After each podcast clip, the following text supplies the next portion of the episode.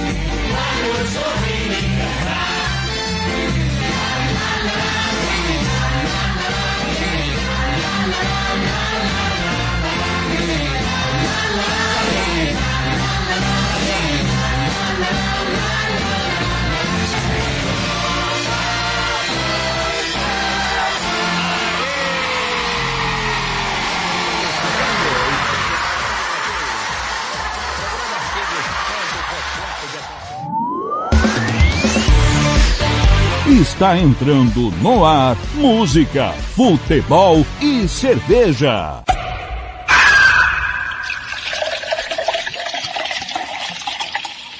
Sua revista semanal com tudo que acontece na semana e o que vai acontecer no fim de semana. Descontração, informação e cerveja para animar o seu sábado.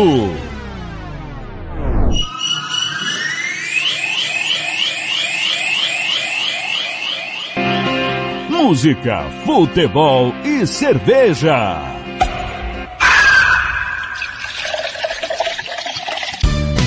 Tiago Lopes de Faria.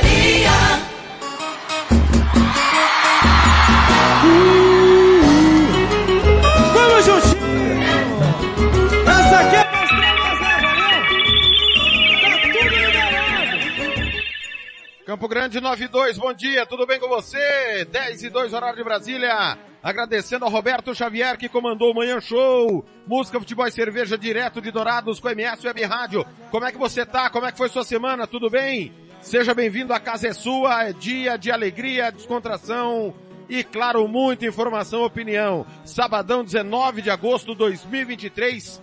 2023 já tá chegando ao fim, hein?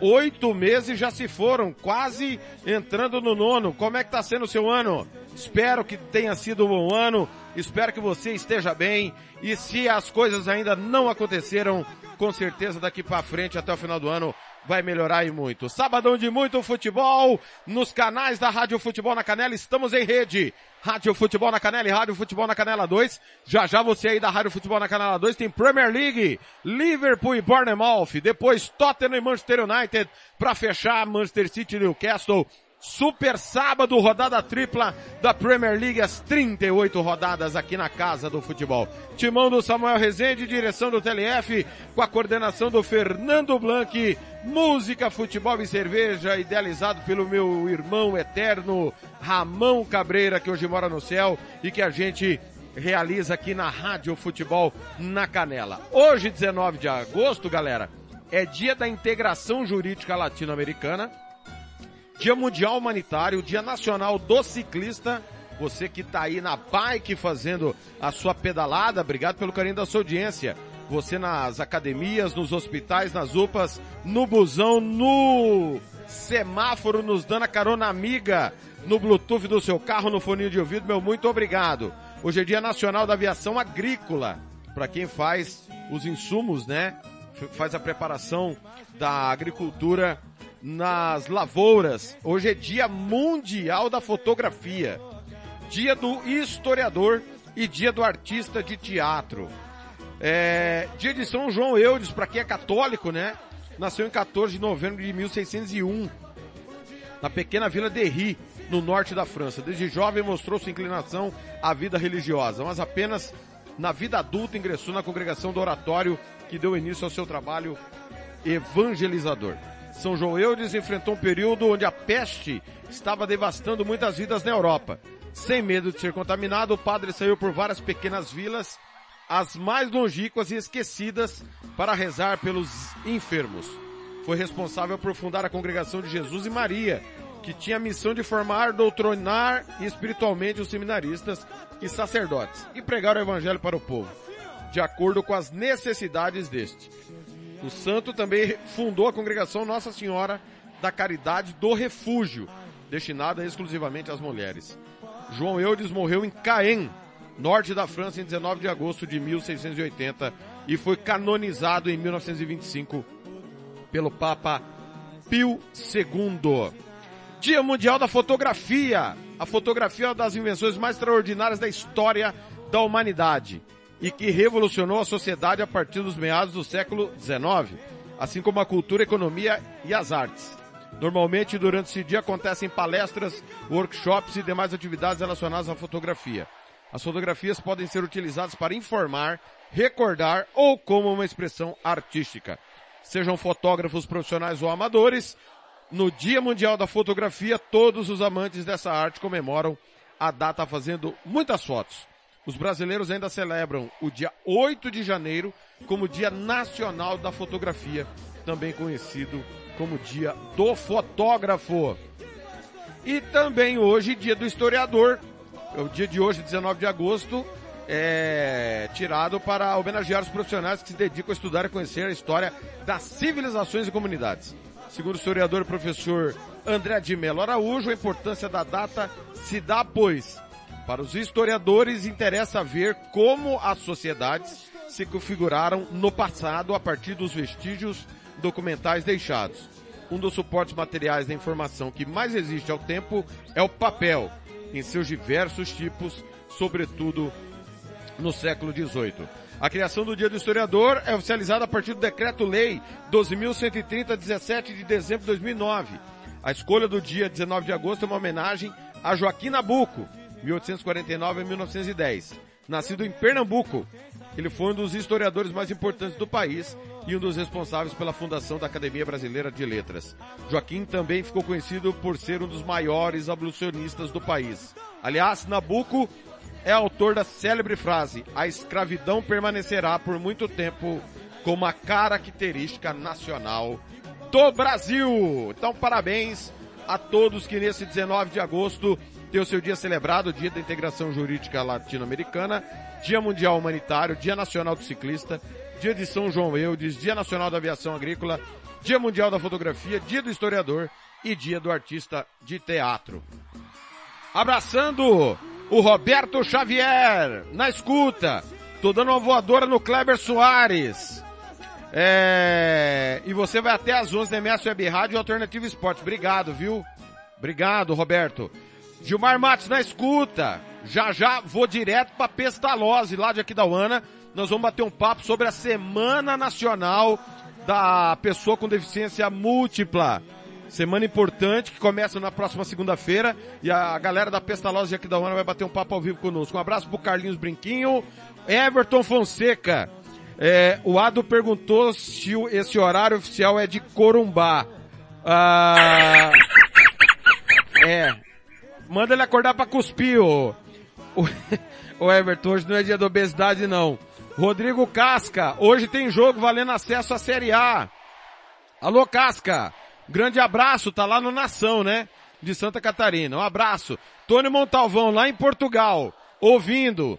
Grupo Raça, seja mais você. Vou tocar já já, Tony. Obrigado, viu? Vamos estar tá junto dia 16 de setembro na cidade de Dourados, lá no CT do, do, do 7, ouvindo a galera. Manda um abraço para um amigo obeso, você tá de sacanagem. Alô, Christian, ouvindo, tá na escuta. Galera tá chegando, bom dia, bom dia. Vá chegando, alegria no seu rádio, vamos até meio-dia. Com muita música, futebol e cerveja. Confira comigo, Campo Grande, 99. Primeira sequência aí, Ícaro Gilmar, com Diego e Vitor Hugo, deixa a vida vazia, saudade e Desejo de Amar. Grupo Raça, pedido do Tony, Seja Mais Você. E Gustavo Mioto, com Jorge Matheus, Anti-Amor. Bom dia! Já já vamos pra Kidauana. Música, futebol e cerveja.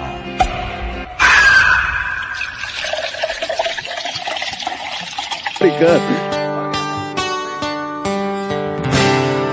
Você tá doido, Você tá doido.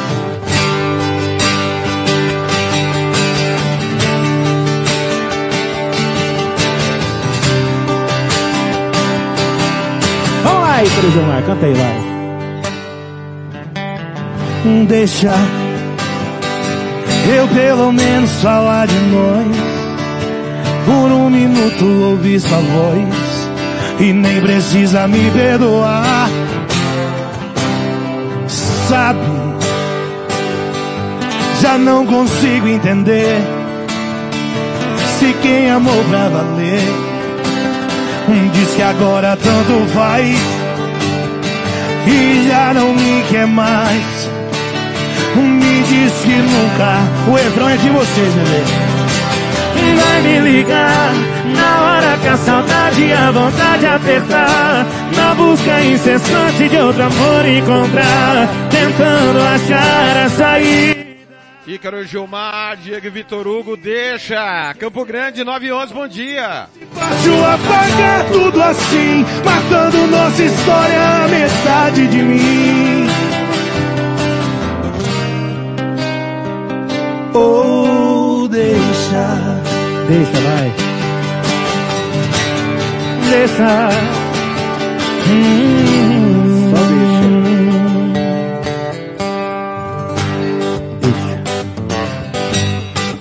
Essa aqui você sabe, né? Depois que você foi embora, entrou dando contra a a porta e não me deixa mais. Mudou a música, era outra e pegou no É essa aí, bebê. Eu já tentei sair, tentei fugir, não consegui, eu já não tenho paz. Até o meu sorriso é tão sem graça, não há nada que disfarce essa tristeza em meu olhar. Vida vazia, Ícaro Gilmar, Diego e Vitor Hugo. Bom dia, galera. O que é que eu vou fazer pra não sofrer? Passa. Me diz, bebê, o que é que eu faço pra você voltar? Pra minha vida, Vitor Hugo. Joga lá em cima. Vida vazia, saudade sua,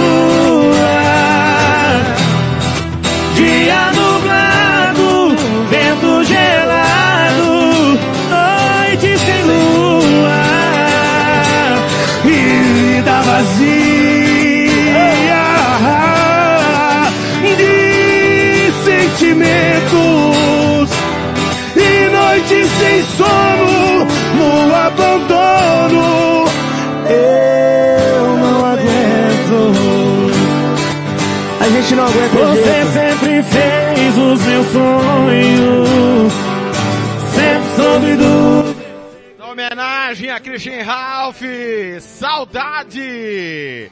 Com Ícaro Gilmar e, e Diego Vitor Hugo. Alô, Roberto Xavier. Obrigado, hein? Acorda pra cuspir, não vai dormir não, Roberto. Bom dia. Os dias e a minha cabeça já está tão vazia, mas a primeira vez Ô, violão fanado. Ainda me lembro bem. Talvez eu seja no seu passado mais uma página que foi no seu diário arrancada. Você tá doido, bebê? Que sonho, chore cinco, que esta alguma esperança.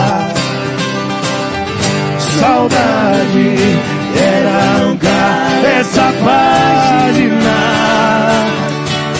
da minha vida, oh, da minha vida, da minha Pele macia, toda morena. Respeita eles, hein? Esse seu corpo me deixa carente quando passa por mim. Nesse vai e vem. Segue o fluxo, meu filho, segue o fluxo. Um jeito dengoso, olhar diferente. Esse sorriso me deixa doente, doente de amor. Quero ser seu bem. Quando eu beijar sua boca, vou viajar no céu. E num abraço tão louco, quero te prender, quero amar você. Oh, oh,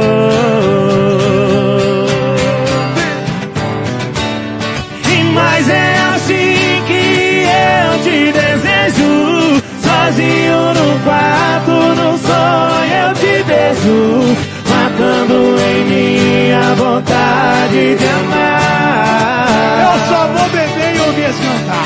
Ai, meu E esse seu jeito gostoso é que mexe comigo. Me dá seu carinho, me dá seu abrigo. E tira de mim o desejo de amar. Começando com as românticas. Desejo de amar a última. Ícaro Gilmar, Diego e Vitor Hugo. 916, bom dia. Alô, galera. Você que tá no Spotify ouvindo depois. Boa tarde, boa noite, boa madrugada. Chegando o pedido do Tony Montalvão, Grupo Raça. Seja mais você.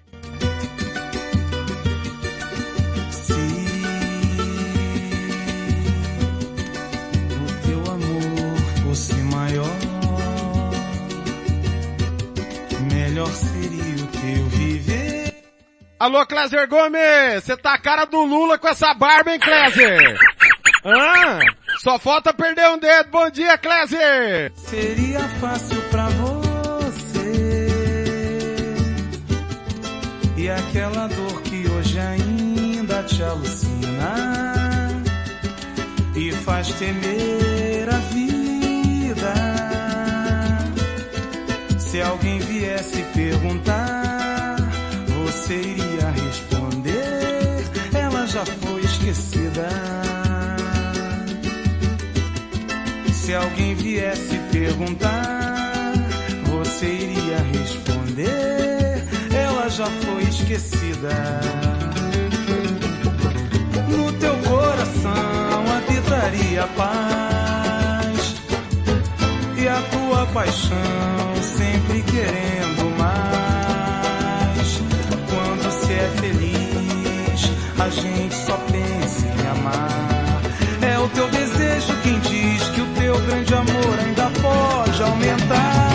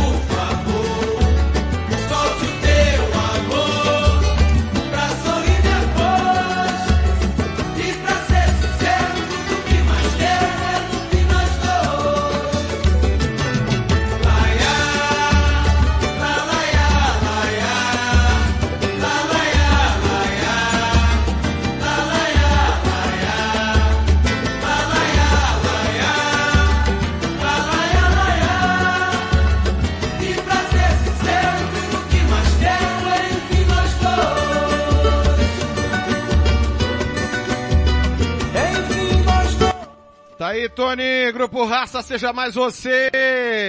919, a última dessa sequência. Essa machuca, hein? Gustavo Mioto e Jorge Matheus. Anti-amor, bom dia. Às vezes, para esquecer um grande amor, a gente precisa mais do que uma tentativa. tô aqui pra te contar. Por aqui tá tudo em paz. Tudo bem, eu já nem te amo mais. Comecei a me tratar de você e quer saber? Te esqueci há uma semana atrás. E aquela loucura de mudar pra Salvador. Esquece, eu nem gosto de calor. Se fez uma cozinha maior pra juntar a família ao redor. Esquece, janta fora é bem melhor. Coração receitou de oito horas uma dose de anti-amor. Já tomei, funcionou. Eu sou paciente, coração é meu doutor. Coração receitou de oito em oito horas uma dose de anti-amor. Já tomei, funcionou. Eu sou paciente, coração é meu doutor. PS hoje eu ganhei alta, nem sinto mais sua falta. Não sinto mais sua falta. Mãozinha pra cima de um lado pro outro e vem Jorge Mateus. Gustavo Mioto! Naquela loucura de mudar pra Salvador. Esquece, eu nem gosto de calor. Se fez uma cozinha maior pra juntar a família ao redor. Esquece, janta fora é bem melhor. Vem, vem. Coração receitou dose de anti-amor. Já tomei, funcionou. Eu sou paciente, coração é meu doutor. Coração receitou de oito em oito horas uma dose de anti-amor. Já tomei, funcionou. Eu sou paciente, coração. Música doado pra Darlene! Perdoa ele, Darlene! Gustavo Mioto, Jorge Matheus, Antiamor. Vou tocar mais uma, pedido do Everton. Tiaguinho Poderosa, bom dia! Mais sua falta. Não sinto mais sua falta. Gustavo Mioto. Jorge Matheus!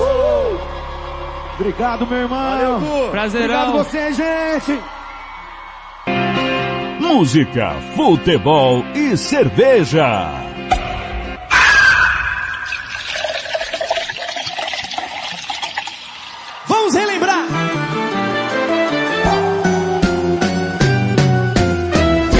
Nadar e morrer. E aí?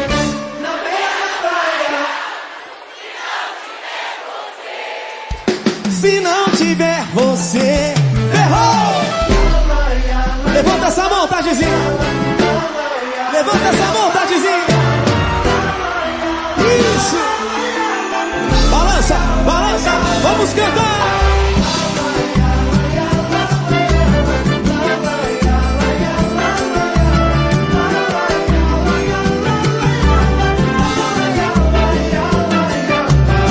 Pode ser que eu consiga esquecer, mas eu duvido porque você foi meu primeiro amor.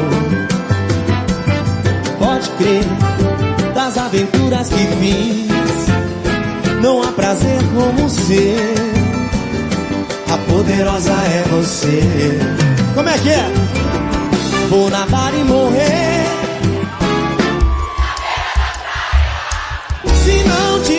Você, se não tiver você, o meu coração chora. A falta de você, o meu coração chora. A falta de você, chora, chora, chora. Chora,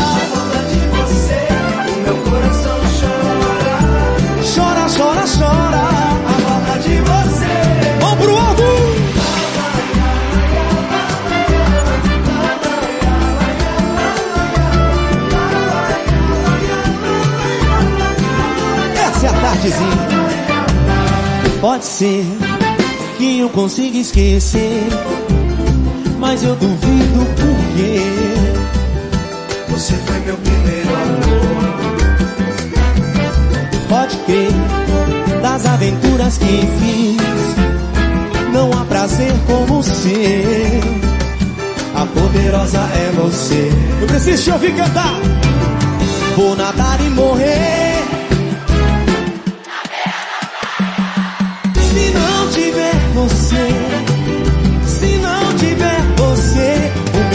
Coração chora.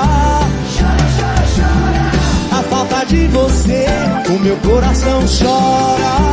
Chora, chora, chora. A falta de você. Chora, chora, chora. A falta de você, o meu coração chora. Chora,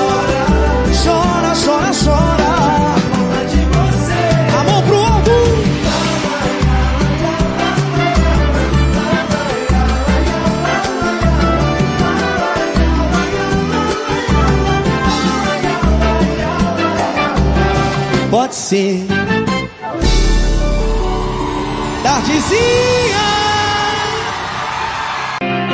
Música, futebol e cerveja.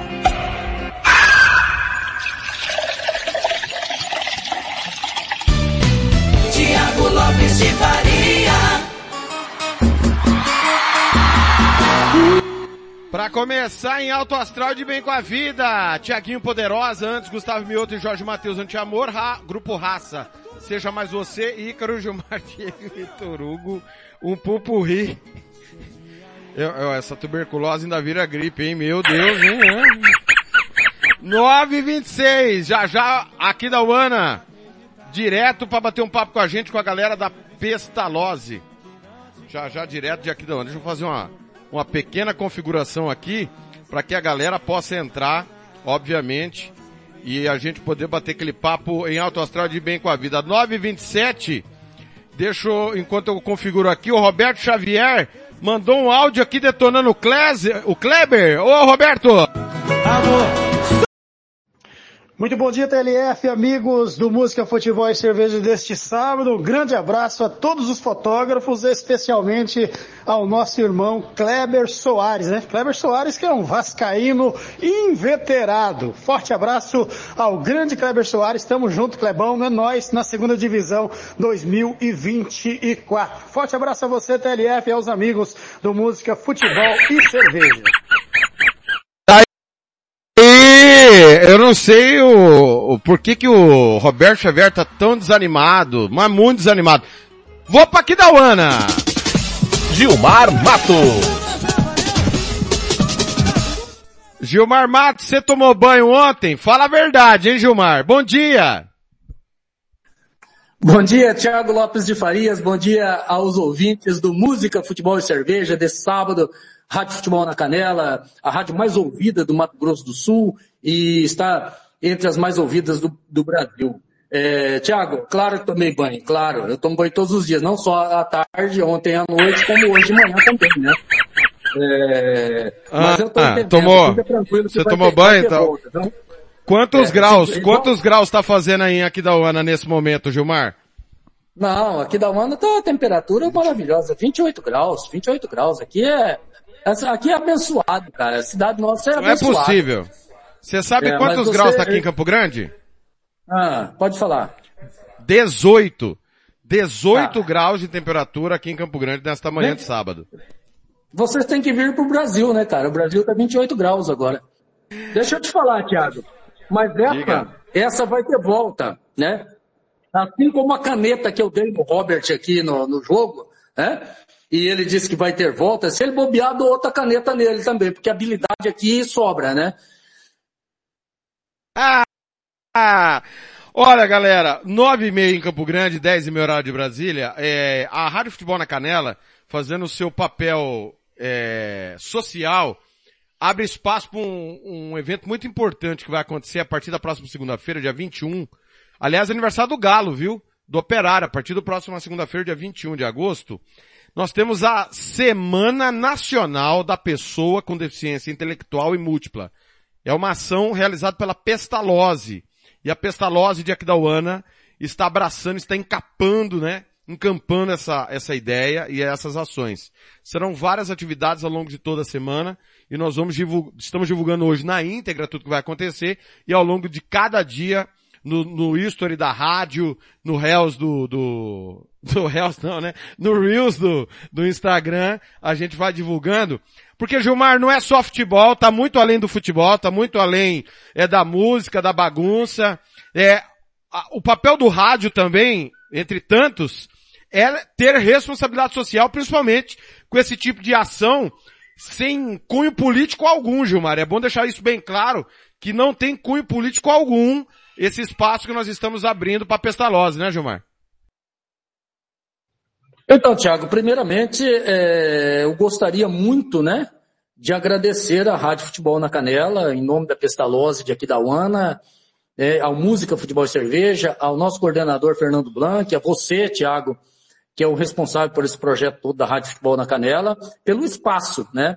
É porque a Pestalozzi nos procurou aqui, porque havia poucos meios de comunicação disponíveis para divulgar esse evento, já que a Pestalozzi não conta com nenhuma verba para destinada para que pudesse ser é, divulgado esse evento. E aí, Tiago, quando eu entrei em contato com a Rádio Futebol na Canela, em especial com você, você de antemão já se prontificou a nos ajudar aqui em Aquidauana e nós vamos ser eternamente é, é, agradecidos à Rádio Futebol na Canela e em especial a você, a Fernando Blanc, pelo espaço que está nos dando no teu programa. Não é à toa que esse programa é líder de audiência, não é à toa que a Rádio Futebol na Canela hoje é um sucesso no Brasil, né, com correspondentes é, por todo o Brasil, né, e faz todo tipo de evento, principalmente é, os jogos internacionais, Champions, é, Sul-Americana, Libertadores, Campeonato Brasileiro, enfim.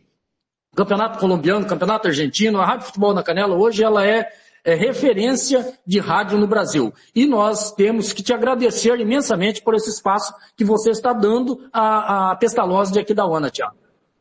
Não, a, a responsabilidade nossa, eu inclusive, meu último trabalho como professor foi com educação especial e eu sou apaixonado pelas crianças especiais, pelas pessoas portadoras de deficiência.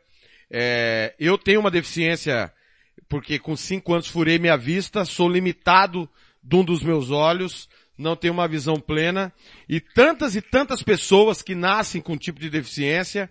Fernando Blanco, para quem conhece, não é segredo de ninguém, ele tem uma deficiência motora também, devido à forma como nasceu. Então, a, o nosso papel de inclusão ele é importantíssimo. Então, a gente vai abrir sempre espaço para esse tipo de ação social e que atinja todos os nichos de pessoas. Nós temos é, um comentarista nosso que é deficiente visual, para quem não sabe, o Thiago Caetano. É, temos ouvintes deficientes é, é, visuais, que é responsabilidade nossa é, narrar e descrever para que ele possa entender o jogo. Gilmar várias vezes, sem condição de ter a imagem, comentou pela nossa transmissão. Então, a, a, o nosso papel aqui sempre é incluir. Gilmar, quem está com você para bater esse papo bacana conosco nesta manhã, Gilmar? Bom, Tiago, eu vou deixar, deixar eles se apresentarem, né? Cada um vai se apresentar e dizer o que faz aqui na escola, né? E depois vai passar para todos nós a programação. Vão passar para todos nós a programação. Mas eu quero dizer para você, Tiago, que é, enquanto nós, nós, como aqui da Uanense, Sumatogrossense, ficamos brigando às vezes pelos nossos clubes que não, não trazem nada para nós, não entregam nada para nós, a Pestalozzi aqui da UANA, ela vai representar Mato Grosso do Sul, vai representar aqui da UANA, né, em Mato Grosso do Sul, num campeonato brasileiro, cara. Olha só, a, a Pestalozzi aqui da UANA, ela é referência, cara, em esporte. Os alunos daqui nos representam fora do, do, do país, fora, aliás, desculpa, fora do estado e fora da nossa cidade. E o Gilson, Gilson Matos é um exemplo disso. Ele vai disputar o Campeonato Brasileiro. Depois, com calma, o Lázaro vai, é, professor Lázaro, que é técnico e é professor de Educação Física também, vai explanar um pouquinho os assuntos. Mas, esse assunto. Mas eu vou passar, a, a começar aqui pela, da minha direita, da minha esquerda para minha direita. Vamos lá. Bom dia, Tiago. Bom dia aos ouvintes do Rádio Futebol na Canela. Sou o professor Lázaro Antônio de Sena, professor aqui na Associação Pestalozzi de Aquidauana, já há um tempinho de 17 anos. Trabalho no Paradesporto, né, desde 2009. E estamos aí junto com essa Semana da Valorização da Pessoa com Deficiência Intelectual e Múltipla, que é um meio de conscientização, né, da população e saber que nós temos, né, atletas, alunos, estudantes que sempre estão participando de atividades da vida diária. Professor Legal. Esse foi o professor Lázaro.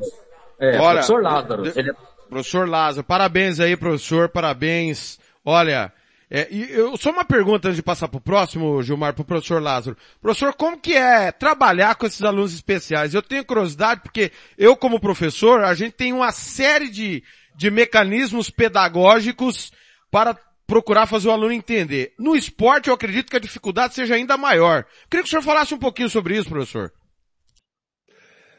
Tudo bem, Thiago. Tiago, primeira coisa quando você trabalha numa instituição especial, que você tem que se aprender é, é viver com as diferenças. E essas diferenças faz com que nós analisamos cada é, gesto do nosso estudante, do nosso atleta, né?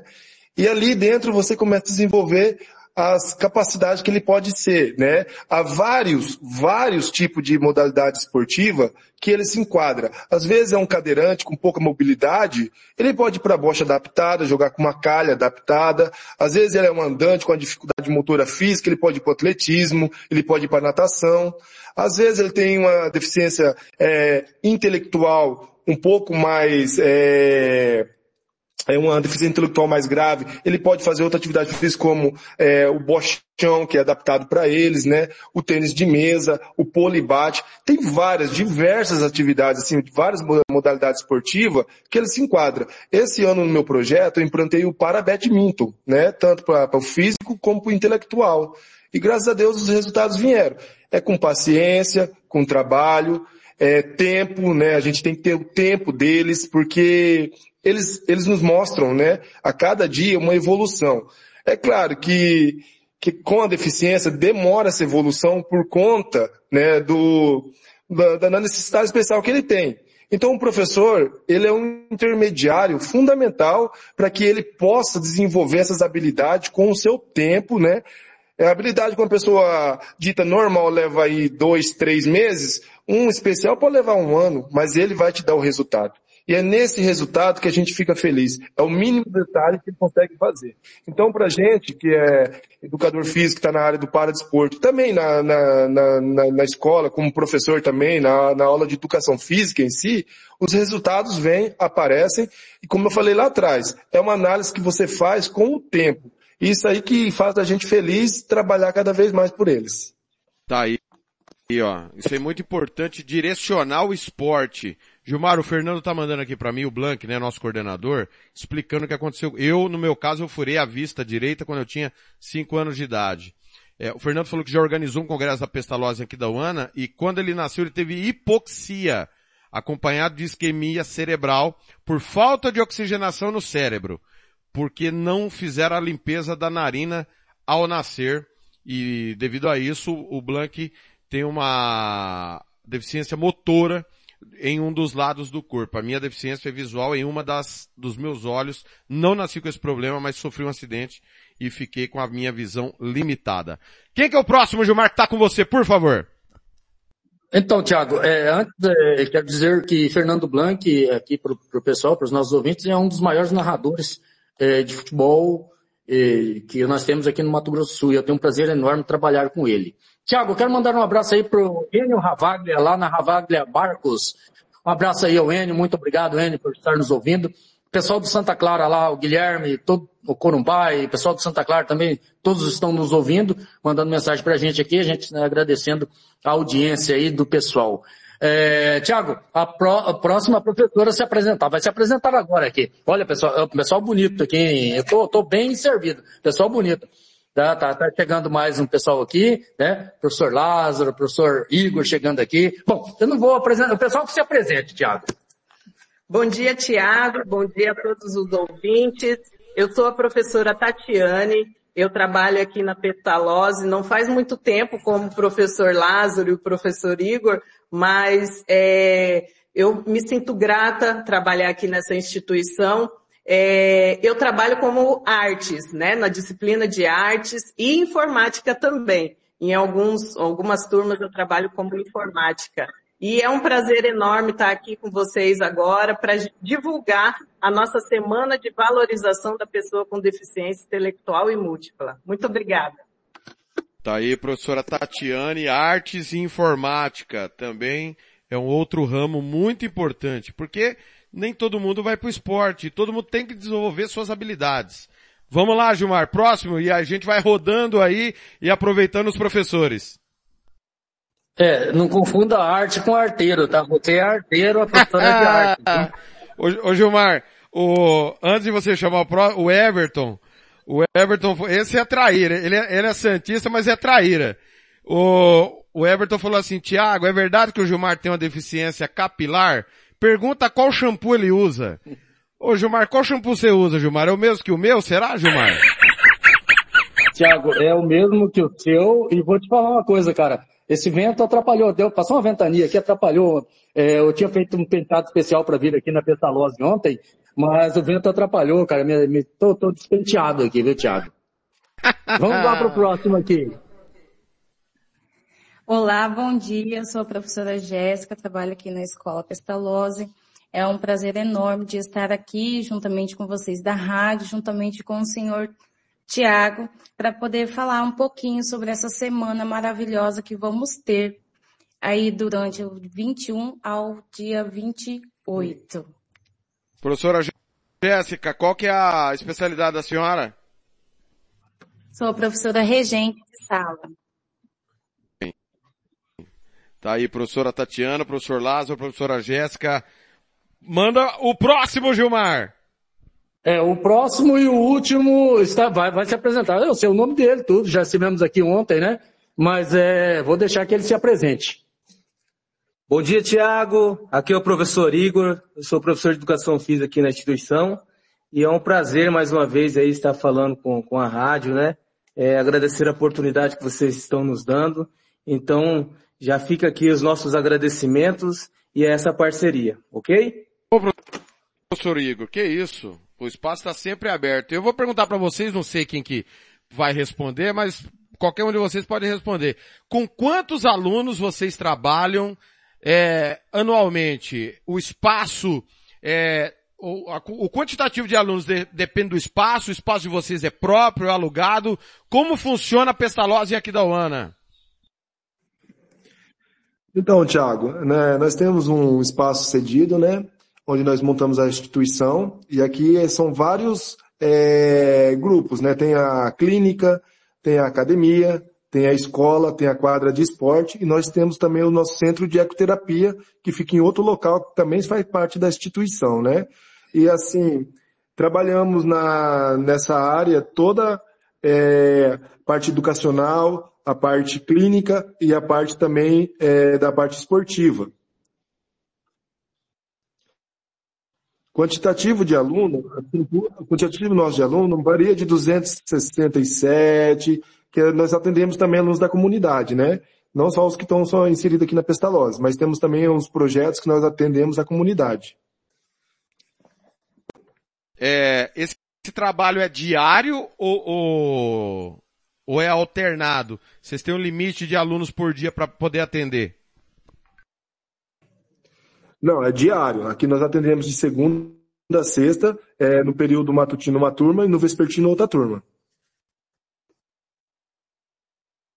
Professora Tatiana, se eu não estou enganado, que é da informática e da artes, eu queria saber, professora, é, como trabalhar a parte da informática e como aproveitar os alunos. A gente, é, é a gente sabe que existem tipos de deficiências que o aluno é limitado em uma parte e ele desenvolve em outra. É um negócio assim impressionante. Eu queria que a senhora falasse sobre como buscar encontrar esse tipo de perfil, principalmente na área de informática, professora.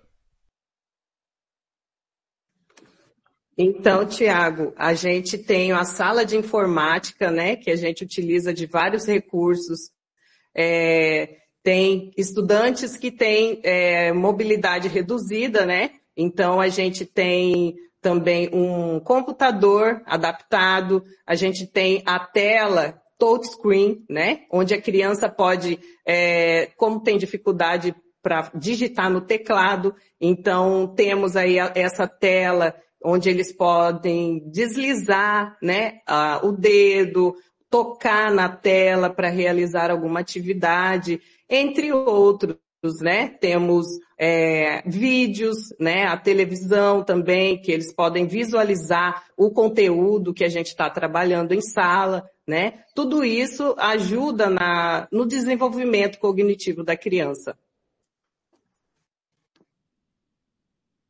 O pessoal, as pessoas às vezes não têm ideia da dificuldade que é, é trabalhar com aluno especial. É uma dificuldade muito grande porque os caminhos de cada aluno é específico. É, não, não é diferente com o aluno que não possui deficiência. Mas cada aluno tem um QI para determinada coisa e dificuldade para determinadas coisas. Eu queria que cada um contasse um pouquinho da história de vocês. Como é que vocês chegaram na pestalose? É, qual foi o caminho? Por que a pestalose? Foi vocês que escolheram estar? Eu acredito que sim, porque para trabalhar onde vocês estão precisa ter uma, um amor muito grande pelo que se faz. Queria que vocês contassem rapidamente como é que cada um chegou na pestalose antes da gente entrar de cabeça na semana. Tiago, eu, quando me formei em 2004 para 2005, eu trabalhei no ensino regular numa escola é, aqui de distrito. E nas férias vim para Aquidauana para passar as férias e no final do ano um professor chegou, ligou para mim, perguntou se eu queria é, fazer parte da instituição da Pestalozzi, que tinha havia dois professores de educação física que passaram em um concurso e teria que sair aqui da escola e me indicaram. Aí eu trouxe meu currículo, né? É, não sabia muita coisa, sabia algumas coisas quando fiz a faculdade, mas não na parte prática, em trabalhar mesmo com a criança especial. E aqui estou há 17 anos, já, né, já enraizei, gosto muito do que faço, e com eles aprendi, porque nossos alunos, cada dia é um aprendizado, e na verdade nós aprendemos com eles, né? Não só ensinamos, mas a gente aprende muita coisa com eles também. Vamos lá com o professor Igor agora. Tiago, é, eu entrei aqui em 2000, 2009 e eu entrei como motorista. E vendo a realidade o dia a dia da pessoa com deficiência, isso me chamou a atenção, porque igual você falou, para trabalhar na, na área de educação especial envolve muito amor e muito carinho. Então, foi uma área que eu me especializei depois, terminei a faculdade, né? Fiz a, a pós-graduação na área e estou aí até hoje, graças a Deus, é, realizando. Uh, eu acho que eu posso falar que é um, é um destino nosso, né? Então a gente faz com amor, faz com carinho e a gente recebe o amor da, dos nossos estudantes em troca. É, Tiago, eu me formei, depois que me formei em pedagogia, trabalhei em, em escola comum e me deparei em uma dessas é, salas de aula que eu fui ser regente, me deparei com um autista, né, em sala de aula, é, que ele não tinha ainda, a mãe não sabia, a família não sabia, né? E por conhecer um pouquinho da realidade assim na educação especial, é, eu percebi que poderia ter, a, criança poderia ter, estava tendo alguns traços de autismo, né? E então foi encaminhado, a família foi encaminhado para conversar com o psicólogo e realmente foi é, acertado, né, que era realmente que a criança poderia ter autismo. E a partir disso eu fiquei mais interessada, né, e me especializei na educação especial e em, em Campo Grande isso, né. Quando eu me mudei aqui para Aquidauana, Deixei meu currículo aqui na Pestalozzi, porque era minha vontade trabalhar aqui. Sempre que eu passava aqui em frente à escola, é, eu tinha essa vontade. Um dia eu vou trabalhar aqui nessa instituição e tive a oportunidade, né, de ser chamada para trabalhar aqui nessa instituição, que é muito maravilhoso, é gratificante a gente poder trabalhar com a educação especial, porque a gente tem um retorno muito é, significativo das crianças enquanto a gente é, trabalha, né? É, vai adaptando, adequando as atividades e a gente vê uma evolução das crianças também. E é muito gratificante trabalhar e ver esse resultado? Comecei a trabalhar esse ano aqui na Pestalozzi e para mim é algo assim muito marcante, muito bom por ver ele é, estar desenvolvendo cada dia vez, cada dia mais é, com as coisas que nós projetamos, que nós realizamos em sala de aula. É uma área na qual a gente fica muito maravilhado. Legal, Tiago. Isso aí são os professores, né? E como chegaram e o que fazem aqui na escola. Sensacional. Olha, parabéns a todos vocês, a cada um. Realmente é um dom inacreditável. Tiago? Oi, estão me ouvindo? Oi, oi, oi. Opa, deixou. Pequeno problema de internet aqui, vamos resolver. Oi, oi, oi, estão me ouvindo? Gilmar, me ouve? Estamos te ouvindo. Ah, Alto perfeito. Claro. Perfeito, perfeito.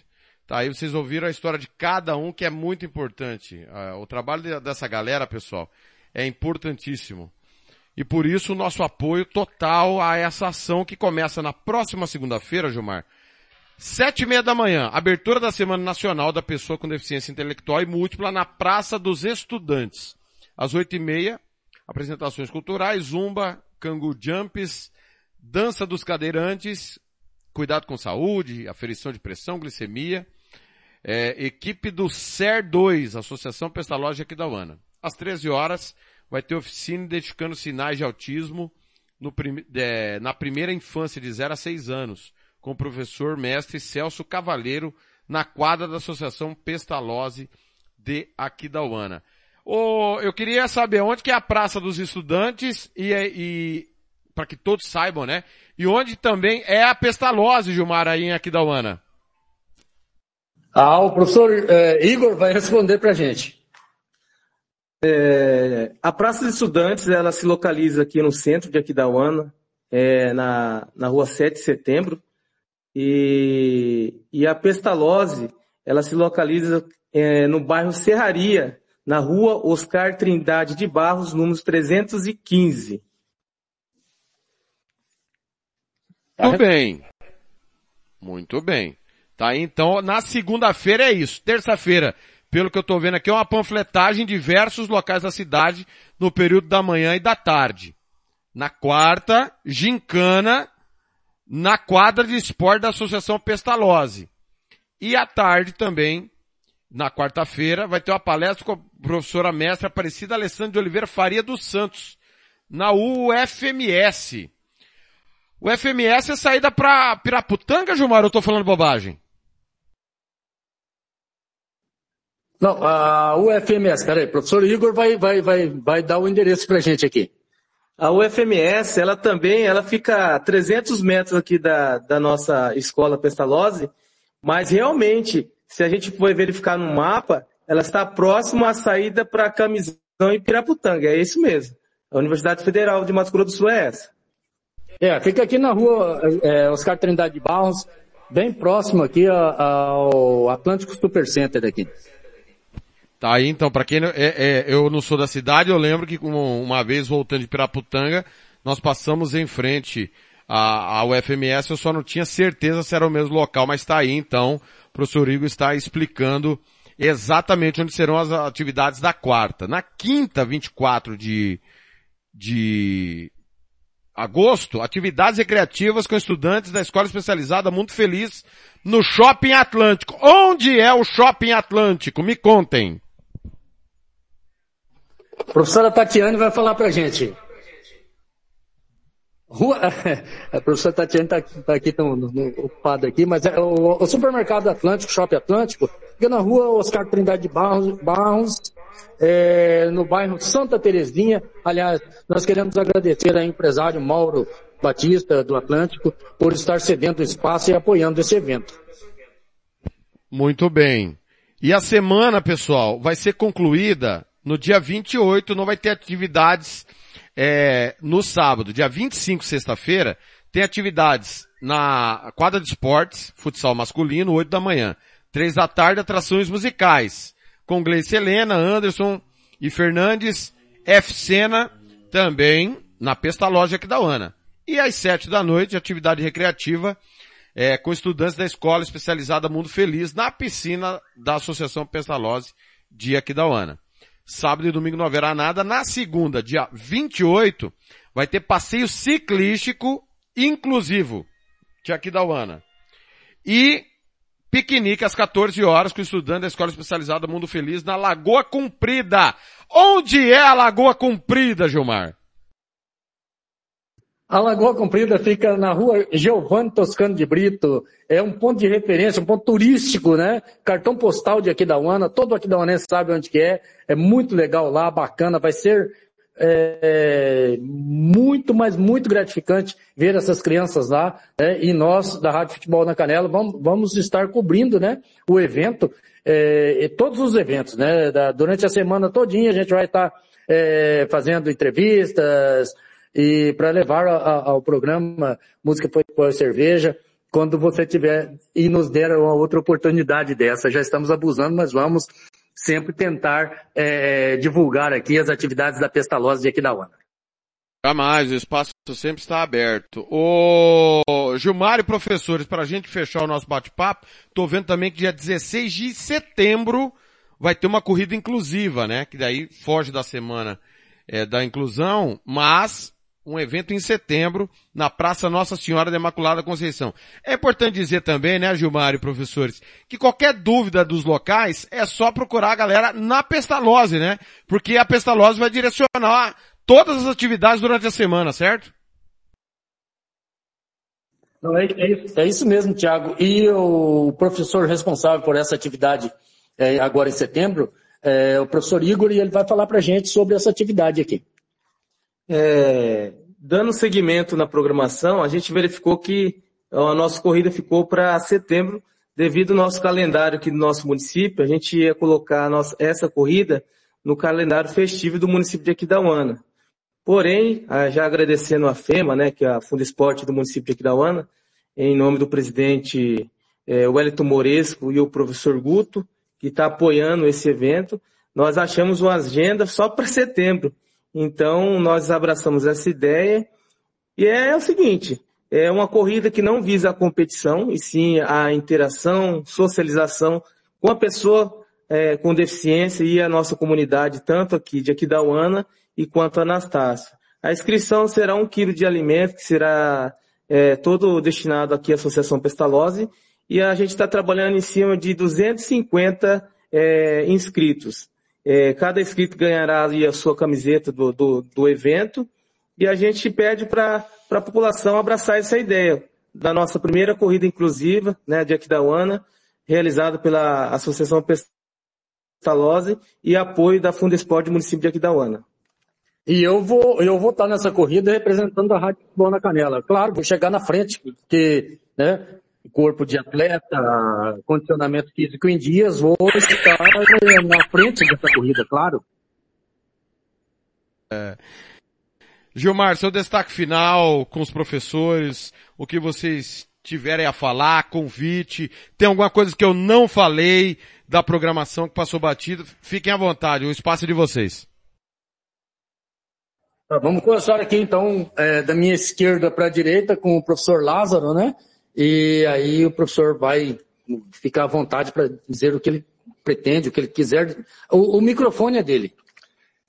É, primeiramente agradecer, Tiago, pela oportunidade, pelo espaço aí na rádio, né? É importante os meios de comunicação estar tá sempre batendo nessa tecla da educação especial, porque ainda temos alguns preconceitos que temos que quebrar esses paradigmas aí da vida.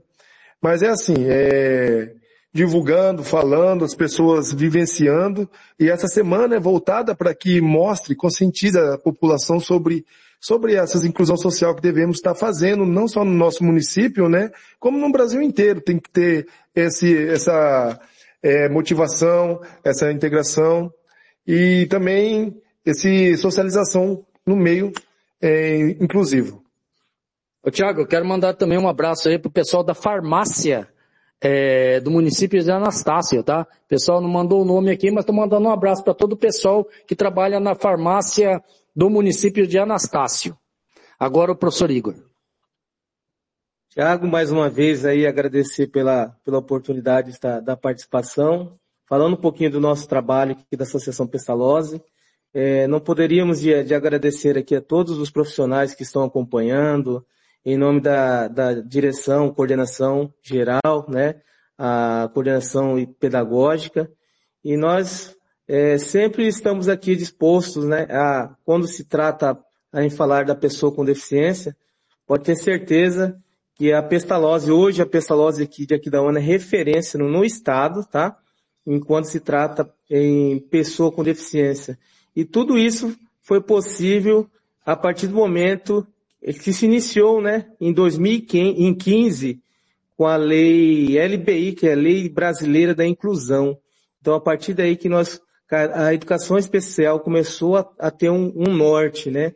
Então, com a Lei Brasileira de Inclusão, então, é o Estatuto da Pessoa com Deficiência que foi é, é, melhorado para que a pessoa com deficiência começasse a ter o seu, seu, o seu viver, o seu ponto assim, de vista em saúde, esporte, lazer, cidadania. E agora com, com a Semana da Valorização, que ela é, entrou no calendário nacional em 2017, e a gente vem cada vez mais fortalecendo aí a, a pessoa com deficiência. Tiago, é, só destacando que o tema dessa Semana Nacional da Pessoa com Deficiência Intelectual e Múltipla é, tem como esse ano o tema A Paz Começa no Respeito às Diferenças, né? Que significa que a paz não é somente a falta de conflitos, mas a existência de harmonia, de diálogo, de convivência respeitosa com o tratamento digno de pessoas, de todas as pessoas, respeitando as diferenças em todos os aspectos. Então, é, a gente destacando também que a gente vai estar tá fazendo a panfletagem, que a gente tem todo o cronograma da nossa semana, né, de valorização, e tá um panfleto também bem ilustrativo, mostrando todos esses, é, a, as deficiências, todo o nosso trabalho aqui na instituição, né? Então, é, vai ficar bem explicado durante toda essa semana com a nossa panfletagem e se houver dúvida, como foi destacado aqui, é só entrar na página da Facebook da instituição, né, da Associação Pestalozzi de Aquidauana, ou entrar em contato com a gente também. E já agradecendo também a nossa coordenadora geral, dona Fátima Mitue, a nossa diretora, Kátia Kênia, nossa coordenadora pedagógica, é, Lidiane e também a professora Silvia, tá? Um abraço a todos vocês, muito obrigada por esse espaço, Tiago. Mais uma vez, queremos, queremos agradecer por esse espaço, que foi nos concedido para que nós possamos mostrar um pouquinho da semana que nós vamos ter. Muito obrigada. Aí, Tiagão, uh, falamos aqui direto de Aquidauana, direto da Pestalozzi, né? Sobre essa ação tão importante, né? Olha, Tiago, nos emociona né, falarmos aqui com esse pessoal, nos emociona é, o trabalho desse pessoal, o carinho que esse pessoal tem com o portador de deficiência né, necessidades especiais, né? Aliás, é, o, é um D eficiente, né? Um D eficiente, na verdade. E eu gostaria de dizer a todos os empresários de Aquidauana, de Anastácio, é, não estamos pedindo nada para vocês, não. Estamos pedindo que vocês venham aqui fazer uma visita, conversa com a professora Fátima, conversa com a professora Kátia, conversa aqui com os professores, com o Lázaro, com o Igor, com a Tatiane, com a Jéssica, é, vem aqui, faça uma visita, vocês vão sentir é, aqui nesse local, Tiago, e é, eu percebo, é, é, nítido, um local de paz, de amor, de pessoas dedicando, né, muito mais do que um, uma, um poder aquisitivo, uma vontade aquisitiva, uma vontade de, de, ganhar alguma coisa, mas, mas é algo é, que eles dedicam de amor, de carinho. Você percebe em cada um deles aqui, Tiago, só quem está aqui que sabe é, do que eu estou falando, o carinho e o amor com que eles têm com as crianças, com que eles têm com o trabalho deles. Nos emociona, você é empresário de aqui da Onda de Anastácio, vem aqui, cara, vem aqui, conheça o local aqui, né? E se, se Deus tocar no teu coração, faça uma doação, traga alguma ajuda de alguma forma aqui, Precisar, precisa, claro. Mas a estrutura aqui é muito boa e os profissionais são excepcionais. Eu estou muito grato, professor Igor, quer, quer, quer dar mais uma palavrinha? Eu sou, tô, olha, estou feliz da vida aqui, cara. É, a gente é, não poderia deixar de esquecer o pessoal aqui no grupo tá, que está acompanhando, os principais responsáveis né, do grupo responsável por essa semana, que é a professora Tati, mandar um abraço para a professora Silvana Candelário, que está acompanhando aí. Falou, oh, esqueceram de mim. Então, a professora Juliana, professora Isabelle, que também não se faz presente por problema de saúde, o professor Robert. Então, todo esse pessoal aí, sintam-se é, lembrados aqui por nós, né? E com todo carinho, aí tem um bom dia e um ótimo final de semana. Então, a, a, aliás, a Silvana fala bem, né? Ela fugiu hoje daqui. Ô, Silvana, você é fujona, hein, Silvana? A Silvana fugiu hoje, mas tudo bem, tá perdoada. Né? A Isabela é minha filha, né, Tiago? Pra quem não sabe, a Isabela é minha filha. É, filho a gente não escolhe, tô brincando, cara. É, um abraço para minha filha, tá pronto restabelecimento e logo vai estar aqui com a gente também. Olha, Tiago, emocionante emocionante essa entrevista, cara. Estou me segurando aqui, não é fácil, porque só quem está presente, quem sabe, quem vem aqui é que sente um clima gostoso, um clima de paz, um clima de amor, um clima de pessoas dedicadas, pessoas que estão dedicando a sua vida para que outras pessoas possam ser um pouco mais felizes e ter um pouco mais de qualidade de vida. Tiago, sem palavras para te agradecer, para te agradecer a Rádio Futebol na Canela, para agradecer a Fernando Blanc, para agradecer ao Música, Futebol e Cerveja, a todos os ouvintes, né? Muito obrigado mesmo, cara. Eu vou ficando por aqui. Tiago, um abração, cara. Que Deus possa abençoar sempre a tua vida e, olha, te retribuir é, em dobro, em triplo, em quantas vezes for possível, tudo aquilo que você tem feito pela comunidade sul-mato-grossense, principalmente agora aqui, nesse dia, para a Pestalozzi aqui da UANA. Um abraço, Thiago. Valeu! Obrigado a galera aí, o espaço sempre aberto, um beijo no coração de todo mundo. Estamos por aqui, qualquer novidade precisar, e nós vamos divulgar aí no Stories, no Hells, também no Shorts do YouTube, diariamente, e vamos encaminhar as atividades dia após dia dessa semana tão importante para a inclusão social. Um beijo no coração de todo mundo, abraço Gilmar, valeu, até a próxima. Vamos tomar, tomar uma água, um café, Gilmar? Vai, cuidado, hein, Gilmar? Vai, vai com juízo para casa, hein, Gilmar? Devagar. Não, eu, eu, vou devagar, né, cara? É, aliás, eu tô de moto, vou colocar o capacete aí não tem problema com o cabelo para esparramar, né? Aliás, tô com a inveja do professor Lázaro aqui, ó. Você o cabelo do professor Lázaro aqui, ó. É. que ele poderia me doar, Pega me emprestado. Doar um pouco, né, cara? Pega emprestado. Rapaz. Devolve Rapaz, depois que acabar a semana, entendeu? É, vou ver se eu consigo, cara. É uma inveja danada aqui, mas tá bom, inveja boa. Um abraço, Thiago, um abraço, vou ficando por aqui. Né? Um abraço a todos os ouvintes da Rádio Futebol na Canela, em especial ao programa Música, Futebol e Cerveja, esse programa líder de audiência no Mato Grosso do Sul, no Brasil, é, espalhado por todo o Brasil. Obrigado, Thiago, um abraço, cara. Valeu! Campo Grande, 10 e 8, Gabriel Pensador. Música, futebol e cerveja.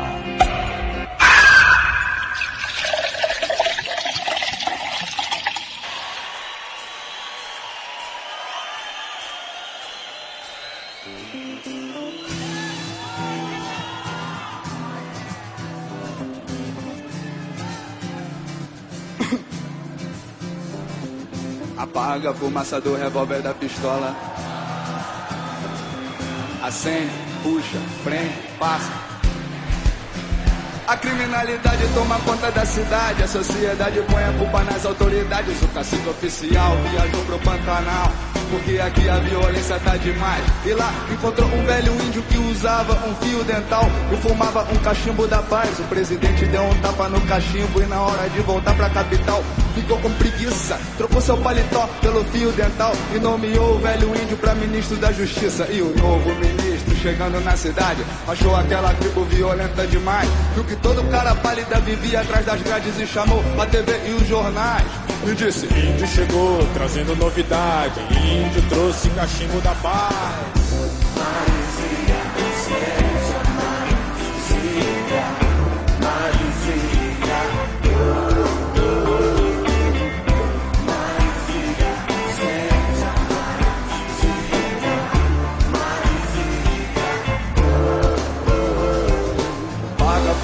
Do revólver da pistola. Manda a fumaça do cachimbo pra cachola. Acende, puxa, prende, passa. Índio quer cachimbo, índio quer fazer fumaça. Todo mundo experimenta o cachimbo da floresta. Dizem que é do, dizem que não. Querem proibir, querem liberar. E a polêmica chegou até o congresso. Tudo isso deve ser pra evitar concorrer. Porque não é Hollywood, mas é. O cachimbo da paz deixou o povo mais tranquilo, mas o fumo acabou porque só tinha 80 quilos e o povo aplaudiu quando o índio partiu pra selva e prometeu voltar com uma tonelada. Só que quando ele voltou, sujou. A Polícia Federal preparou uma cilada. O cachimbo da paz foi proibido. Entra na caçamba, vagabundo. Vamos pra DP. Ê, ê. Índio tá fudido porque a vai comer.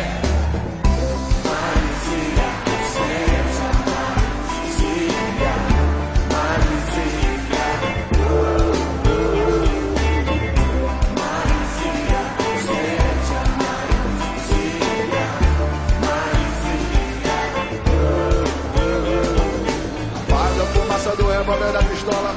Manda a fumaça do cachimbo pra cachola. Acende, puxa, prende, passa. Índio quer cachimbo, índio quer fazer fumaça. delegacia só tinha viciado e delinquente, cada um com um vício e um caso diferente. Um cachaceiro esfaqueou o dono do bar porque ele não vendia pinga fiado. E um senhor bebeu uísque demais, acordou com travesti, assassinou o coitado. Um viciado no jogo apostou a mulher, perdeu a aposta, ela foi sequestrada. Era tanta ocorrência, tanta violência que o ele viu que o delegado fumava um charuto fedorento e acendeu um da paz pra relaxar. Mas quando foi dar um tapinha, levou um tapão um chute naquele lugar. Foi mandado pro presídio no caminho, assistiu a um acidente provocado por excesso de cerveja. Uma jovem que bebeu demais atropelou um padre e os noivos na porta da igreja. E pro índio nada mais faz sentido. Com tantas drogas, porque só o seu cachimbo é proibido.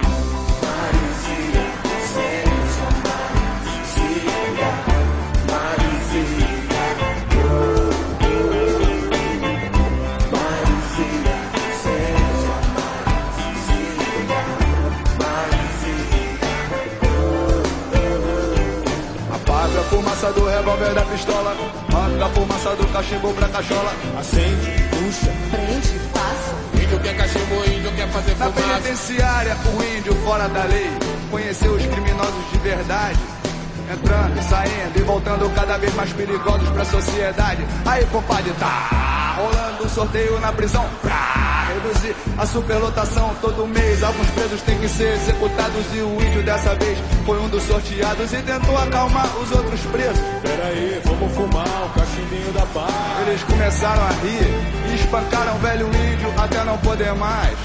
E antes de morrer, ele pensou: Essa tribo é atrasada demais.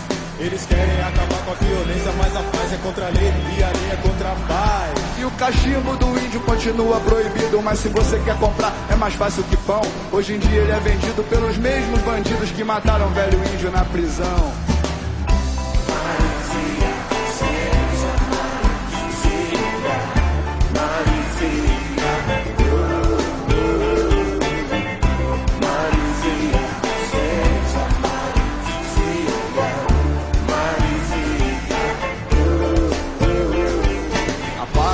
Fumaça do revólver da pistola.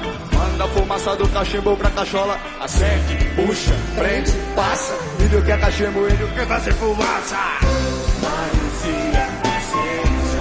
Ah, ah. Quero ouvir só a galera, só a galera, só a galera.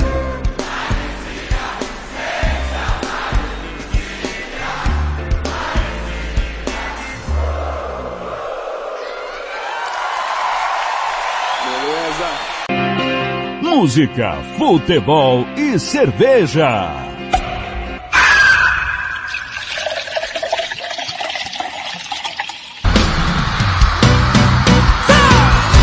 De Land é fácil, é mole, é lindo, quero ver jogar a carta no fundo da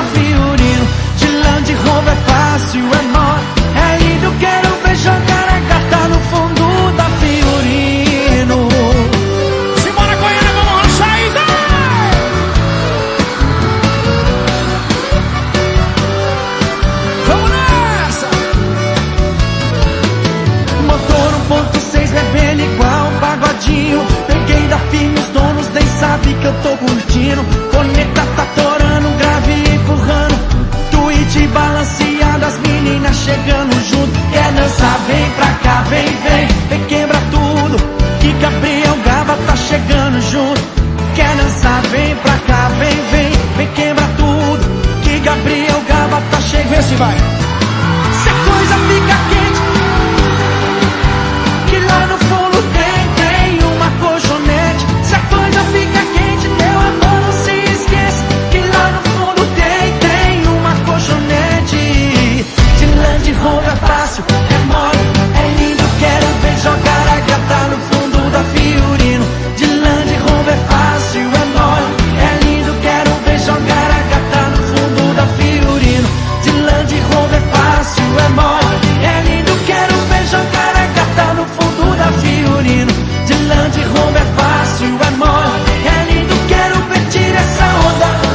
Tira esse vai?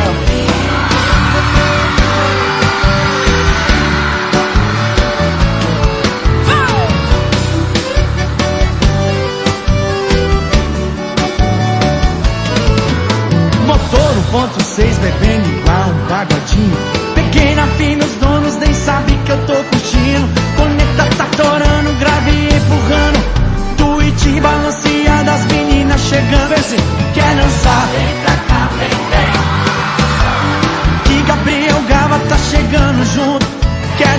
vem pra cá, vem, vem. Vem quebrar tudo que Gabriel Gava. Se a coisa fica quente, meu amor, não se esqueça que lá no fundo tem, tem uma colchonete. Se a coisa fica quente, meu amor, não se esqueça que o Gabriel Gava é melhor que colchonete. De Land Rover é fácil, é mole, é lindo, quero ver jogar a gata no fundo da Fiorino.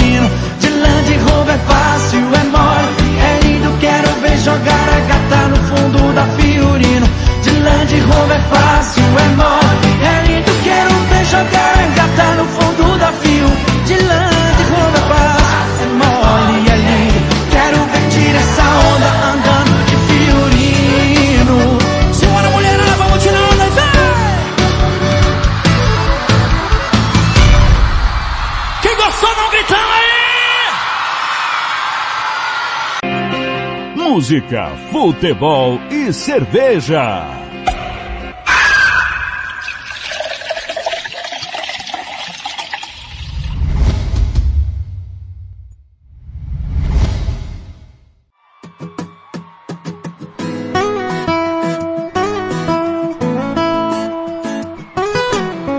Relaxa, se solta, o que cê tá sentindo passa.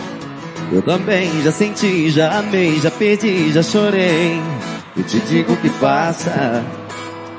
E quando passar, você vai poder olhar nos olhos de quem mais amou. E até lhe dar conselhos de amor, vendo ela chorar por outra pessoa. Que nem eu tô fazendo agora. Pode demorar, mas passa. E quando passar, tudo vai clarear. Você vai ver que o mundo não acaba quando alguém não te quer mais. Tudo que você tá passando, já tirei de letra. Quase perdi a cabeça. Sofri, chorei, chorei, chorei. Mesmo com tudo que me fez, eu não te quero mal. Tu vai por mim, isso é normal. Eu não morri, você não vai morrer também. E chega pra cantar com a gente, Cristiano Araújo! Gabriel Rafael! E quando passar, você vai poder olhar nos olhos de quem mais amou. E até lhe dar conselhos de amor, vendo ela chorar por outra pessoa. E nem eu tô fazendo agora. Pode demorar, mas passa. E quando passar, tudo vai clarear. Você vai ver que o mundo não acaba quando alguém não te quer mais. E tudo que você tá passando, eu já tirei de letra. Quase perdi a cabeça. Sofri, chorei, chorei, chorei. Mesmo com tudo que me fez, eu não te quero mal. Vai por mim, isso é normal. Eu não morri, você não vai morrer também. Que você tá passando, eu já tirei de letra. Quase perdi a cabeça. Sofri, chorei, chorei, chorei, chorei. Mesmo com tudo que me fez, eu não te quero mais. Vai mim, isso é normal. Eu não morri, você não vai morrer também. Tudo que você tá passando, eu já tirei de letra. Quase perdi a cabeça. Sofri, chorei, chorei, chorei. Mesmo com tudo que me fez, eu não te quero mais. Vai por mim, isso normal. Eu não morri, você não vai morrer também. Relaxa. Gabriel e Rafael! Música, futebol e cerveja.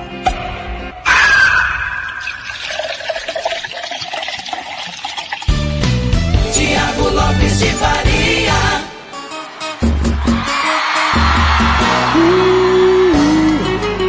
Vamos juntinho! Essa aqui é pra extravasar, valeu? Campo Grande 10 e 22, Gabriel e Rafael com Cristiano Araújo, tirei de letra antes Fiorino, Gabriel Gava. Nós abrimos a sequência com Gabriel Pensador, Cachimbo da Paz, abraçando o Montalvão, baita programa, de novo, obrigado Tony. Também o Roberto Xavier, baita entrevista, parabéns Gilmar e Thiago, valeu. Sérgio Ropelli também, obrigado. Galera, vamos saber como que vai ser o tempo no final de semana, tá friozinho, já saiu um sol, tá querendo nublar. Informação aqui na Rádio Futebol na Canela. Rádio Futebol na Canela. Aqui tem opinião.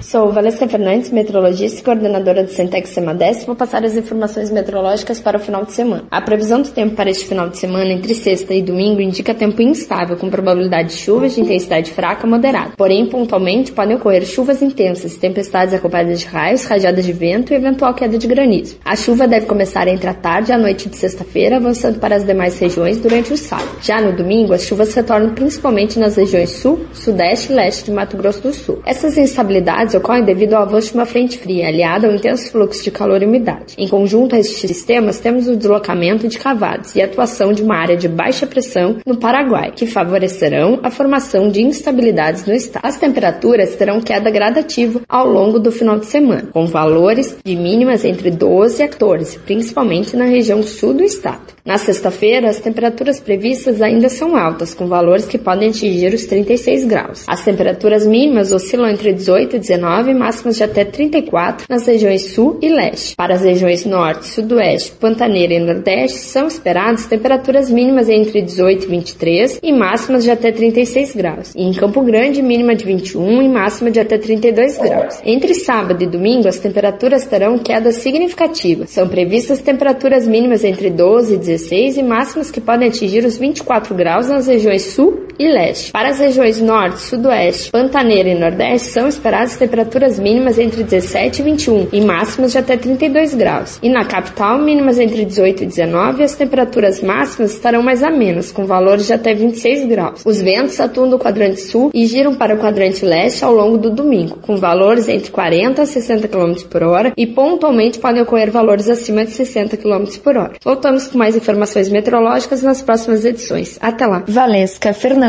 para a Rádio Futebol na Canela. Música, futebol e cerveja.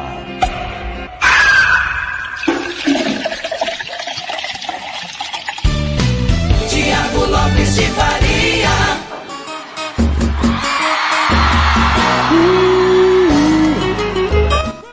Obrigado a Vanesca Fernandes, 10 e 24 em Campo Grande, 11 e 24 horário de Brasília. Lucas Nepomuceno está na escuta também. Lucas Nepomuceno, que amanhã estará em Ivinhema, para Iviema e União e, a, e vou transmitir esse jogo com Hugo Carneiro pela TV União e pelo canal do Lucas Nepomuceno. Amanhã, três da tarde, no YouTube do Lucas Nepomuceno, E União, narração Thiago Lopes de Faria, comentário de Hugo Carneiro, a primeira final do Sub-20 nós transmitiremos e, claro, dentro da possibilidade, vamos pôr o áudio também nos nossos canais. Olha, na Rádio Futebol na Canela 2 está rolando é, Premier League 23, primeiro tempo, Liverpool 0, Bournemouth 1. Já já tem André Felipe com Tottenham e Manchester United. Na sequência, eu conto tudo de Manchester City e Newcastle, jogo dos líderes na segunda rodada da Premier League. Roda a vinheta porque chegou a hora.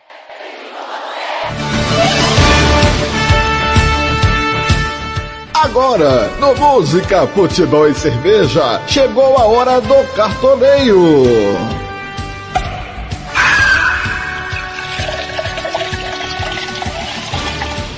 Palpites, dicas para você montar o seu cartola.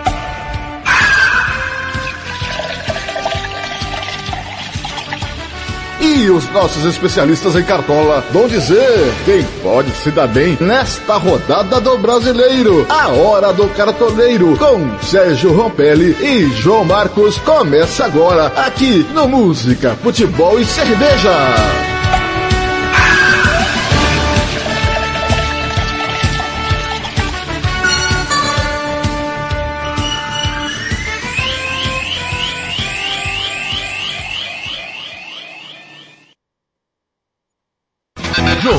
Marcos. Tudo bem, João? Bom dia, como é que foi a semana? Tranquilo? Tranquilo, Thiago, de boa. Estou de volta aqui no ao vivo, no presencial, quase presencial com vocês, né? Semana passada eu tive que mandar gravado, espero que tenha dado tudo certo. E eu estou feliz da vida, Thiago, você já sabe, eu falei para você que o Vasco está invicto a duas partidas, né? A espera aqui da, da remontada do Vasco nesse segundo turno. É, vamos ver o que, que o Ramon Dias consegue fazer, a mágica que ele consegue aprontar no Vasco, a mágica que o Bahia consegue aprontar no Vasco, se tudo der certo ele estreia contra o Bahia. Vamos ver aí o que os deuses do futebol reservam para o Vasco neste segundo turno do Campeonato Brasileiro. Ô João, é verdade que você estava no cartório? É, uma fonte fidedigna me falou que você foi passar o um negócio do Sérgio pro seu nome.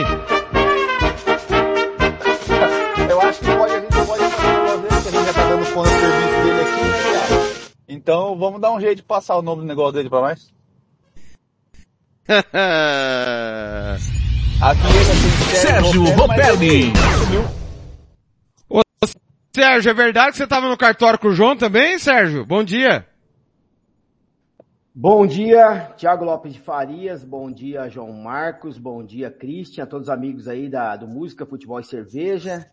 É, passamos lá no cartório, né? Fomos no cartório, aí depois passamos ali numa loja de cosmético para comprar um shampoo para você. Né? Você tá precisando. E vai chegar aí, a gente vai mandar por Sedex para você aí no, lá no UPA. Premier League, gol do Liverpool, Dias empata, 28, primeiro tempo, um para o Liverpool, um para o Bournemouth. Jogo que está na Rádio Futebol na Canela 2 dessa rodada tripla de Premier League nesta, nesse super sábado. Começando com o Liverpool Bournemouth, já já tem o André Felipe com Tottenham e Manchester United. E para finalizar, na sequência, coladinho, tem nada mais nada menos que Manchester City e Newcastle. Quem tá conosco Ô, também é, é oh, pois não, fala quem chamou. É, Liverpool e quem? Bournemouth. Bournemouth. Ah, ah, tá, não, só pra saber. Isso. Tá com a hoje? Não. tá comigo também ele. Christian Camilo. Muito bom dia, boa tarde, boa noite, porque a galera ouve também no Spotify, né, Christian? Como é que foi a semana? Tudo bem? Olá, boa noite, amigos do Música, Futebol e Cerveja. É, João Marcos, Sérgio Copelli, Thiago Lopes de Faria. É, um grande abraço aí, fazia uns 10 dias que eu tive ausente aí, que eu tive que fazer uma pequena viagem, mas estamos de volta aí para comentar com os cartoleiros sobre essa rodada 20, né? E é sempre um prazer em qualquer período do dia ou em qualquer lugar do mundo que estiverem nos ouvindo, é sempre um prazer ter o ouvinte junto conosco. Muito bem. Mercado da bola ainda segue pulsando, né, no futebol brasileiro, que traz reforços e traz prejuízos para alguns clubes. É, e eu queria saber do João Marcos, do Sérgio, primeiro antes da gente entrar na rodada, o, o João, essa galera que tá chegando, o Lucas já estreou, por exemplo, né? O Rames também parece que jogou um pouquinho no, no final de semana. Essa galera que tá chegando agora no mercado brasileiro, começando no meio da temporada, a pontuação deles começa em quanto, quanto cada um custa, por exemplo? Ou é tudo o mesmo valor ou depende de cada posição, de quanto cada um custou para cada clube? Explica aí, por favor, João. Olha, Thiago, confesso aqui para você que eu nunca fui atrás dessa informação, mas vamos de um jeito empírico aqui. É, por exemplo, o Paulinho que veio do Vasco, né? Veio pro Vasco. Ele veio barato. É um jogador menos badalado. Então, prova é, provavelmente, pesando isso e algum desempenho, ele veio com um valor um pouco mais em conta. É, ele custa, acho que, duas ou três cart cartoletas, uma coisa assim. É, o Rames, que já é um pouco mais badalado, já deve ter, tem mais fama, vamos pegar por esse lado assim, ele tá mais caro que o Paulinho. Ele tá em torno de 10 cartoletas. Né? Mas o importante é, de, às vezes, a gente fica prestar atenção no esquema de valorização desses jogadores que é, na, no Cartola ano passado, uma vez eu peguei um jogador desse, ele acabou entrando, eu no sistema de valorização como se ele estivesse na primeira rodada. E eu me dei mal pra caramba. Esse ano eu não acompanhei como que foi a, o esquema do Rams, do Lucas, para ver a valorização deles na primeira rodada. Mas de repente, se o, se o Sérgio de repente viu aí, prestou atenção nesse, nessa questão da valorização dos valores, pode ajudar a gente também. É, mas eu creio que, como eu disse, né, pelo valor da transferência, pela, pela fama também, isso aí são fatores que contam no, no, no na precificação do, do jogador. Muito bem. Sérgio, observou alguma coisa nesse sentido ou tá tudo mesma coisa? É isso aí que o João disse, Thiago. Acho que existe uma comissão lá do game, né, do Cartola, onde avalia o jogador, o desempenho dele, como que ele está no momento, no clube que ele saiu, ou pelo nome mesmo, porque o, Jam, o James Rodrigues veio um pouco mais caro, o Paulinho mais barato. Mas acredito que é uma avaliação que eles fazem, né? Uma comissão que eles devem ter, dependendo do jogador, que nem o Luizito, quando chegou, ele nunca jogou no futebol brasileiro, ele chegou caríssimo, né? Então eu acredito é pelo desempenho, pelo nome, pelo ranking, né? Que o jogador se encontra aí no momento, se tá bem ou não tá. Acredito que deve ser por aí, Thiago. Muito, muito bem. Então tá aí. É a, as primeiras informações desse, sábado, rodada 20, mas antes, preciso falar que a Série D está nos playoffs, das oitavas de final, Ceilândia e Caxias, Atlético e Camboriú, Nacional de Manaus e Bahia de Feira, Retrô e Maranhão. É, na verdade, são, desculpa, quartas de final. Desculpa, fase quartas de final. É isso? Ou eu tô falando groselha? Não, Oitavas de final. Oitavas. Oitavas, Oitavas de final. Desculpa. É, tô falando groselha mesmo. É, esses jogos são hoje, tá? Repetindo. Ceilândia e Caxias, Atlético e Camboriú, Nacional e Bahia de Feira, Retrô e Maranhão. Amanhã, Anápolis e Ferroviária, Portuguesa, Carioca Patrocinense, Souza e Atlético Cearense, Ferroviária Nacional de Patos. Série C do Campeonato Brasileiro, também com jogos importantes, reta decisiva, é, vamos lá. A rodada número 18 terá é, nesse final de semana CSA e Remo, Manaus e Floresta, Paysandu e Pouso Alegre, Volta Redonda e Figueirense, América de Natal Aparecidense, São Bernardo e Ipiranga. Nós vamos ter também Botafogo da Paraíba e Confiança, Brusque e Náutica, Altos e Operário, São José e Amazonas. Série B do Campeonato Brasileiro. Ontem você conferiu aqui na Rádio Futebol na Canela. É, os líderes em campo. Vitória bateu o Botafogo de Ribeirão Preto por 1 a 0 enquanto que o Guarani, é, desculpa, 2 a 0 pro Vitória. 2 a 0 pro Vitória. Enquanto o Guarani fez 3 a 1 no esporte. Na quinta-feira o Vila Nova bateu o Mirassol 2 a 0 Londrina perdeu o Atlético Goianiense 2 a 0 também. Hoje, Havaí Tombense, ABC e CRB, clássico das letrinhas. Ituane e Cristiúma, Juventude Sampaio Correia. É, amanhã, Novo Horizontino Chapecoense e com transmissão da Rádio Futebol na Canela 2, tem Ceará e Ponte Preta. Brasileirão, Christian, a rodada começa hoje com São Paulo e Botafogo. São Paulo motivado pela classificação, tirando o seu maior rival na Copa do Brasil, tirou os dois grandes rivais, Palmeiras e Corinthians. É... O Botafogo parece ser imparável. Quando joga mal pontua, quando joga bem pontua. Tem ali 13 pontos pro Palmeiras, 14 pro Grêmio, 15 para Flamengo e Bragantino. Lembrando que o Grêmio tem um jogo a menos. 47 pontos, o Botafogo precisa de mais 8 vitórias para ser campeão brasileiro. 8 em 19 jogos. 71 pontos é a marca tão sonhada por todos. Pega o São Paulo que a gente não sabe se vai estar embalado ou não, é, desgastado ou não, enquanto ele, Botafogo, treinou a semana inteira. Baseado nisso, eu acho que o Botafogo ganha por 2 a 1 Seu palpite, Christian, e suas dicas. Então, Thiago, esse é um jogo que eu tô achando que é bastante difícil de escalar, entendeu? Eu vou, eu vou comentar com o Blank esse jogo às três da tarde e eu não coloquei ninguém do meu time no meu time desse jogo. É, sinceramente, o São Paulo deve ir com uma escalação bastante mexida, porque o jogo da Copa do Brasil foi muito intenso e o São Paulo tem um jogo quinta-feira lá em Quito, na altitude, é, contra a LDU e isso vai proporcionar um desgaste grande, tem que dar uma, uma retaguarda para o time nesse caso. Inclusive eu estou acessando aqui os possíveis, é, as possíveis escalações do time, do, dos times aqui, né? E tá, e, e tá havendo muita, muita, muita incerteza aqui. Ó, quem tá fora no São Paulo? Igor Vinícius, Galopo, Erison, Patrick, Wellington Rato, Rodrigo Nestor, Alan Franco, né? E além do Dorival Júnior que tá suspenso, né?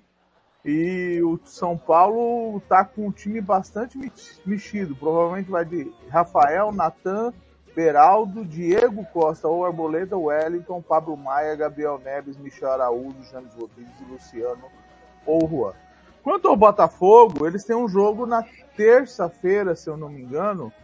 É... Não, na quarta-feira contra o Defensa e Justiça, mas esse jogo é no Rio de Janeiro, né? Então é mais fácil a logística é, de só ir de São Paulo para o Rio de Janeiro.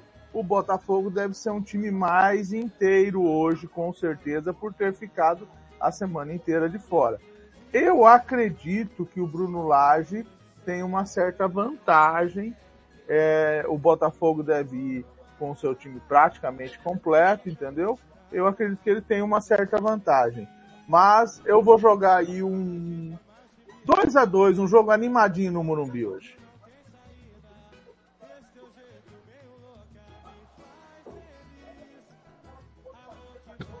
Então, Thiago, é, eu acho que esse jogo aí, o, o Botafogo, eu acho que leva uma leve vantagem por, pelo que o Christian acabou de falar, mas jogando no Morumbi, né? Então, o pessoal do São Paulo vai querer dar o gás para poder é, continuar animado depois dessas classificações na Copa do Brasil, ainda ter o jogo da Sul-Americana.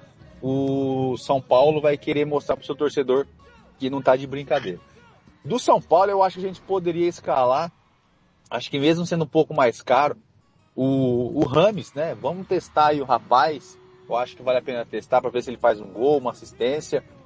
E confirma para mim, eu, eu tô na rua aqui, o, se o Lucas jogar, eu acho que ele é bem, eu acho que vale a pena colocar, porque quem tem assistido os jogos do São Ferri tá tá improvável, sim. Não, não o Lucas do São Paulo não. O Lucas, Lucas São Paulo. Paulo tá fora.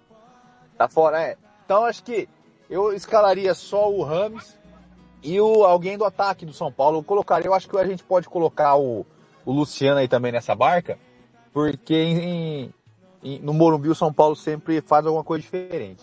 O, tá, só terminando o raciocínio do Lucas, quem assistiu os jogos do Lucas viu que ele tá tá num nível acima dos outros jogadores ali. Se ele tivesse escalado, o Cartola era uma, era uma boa opção.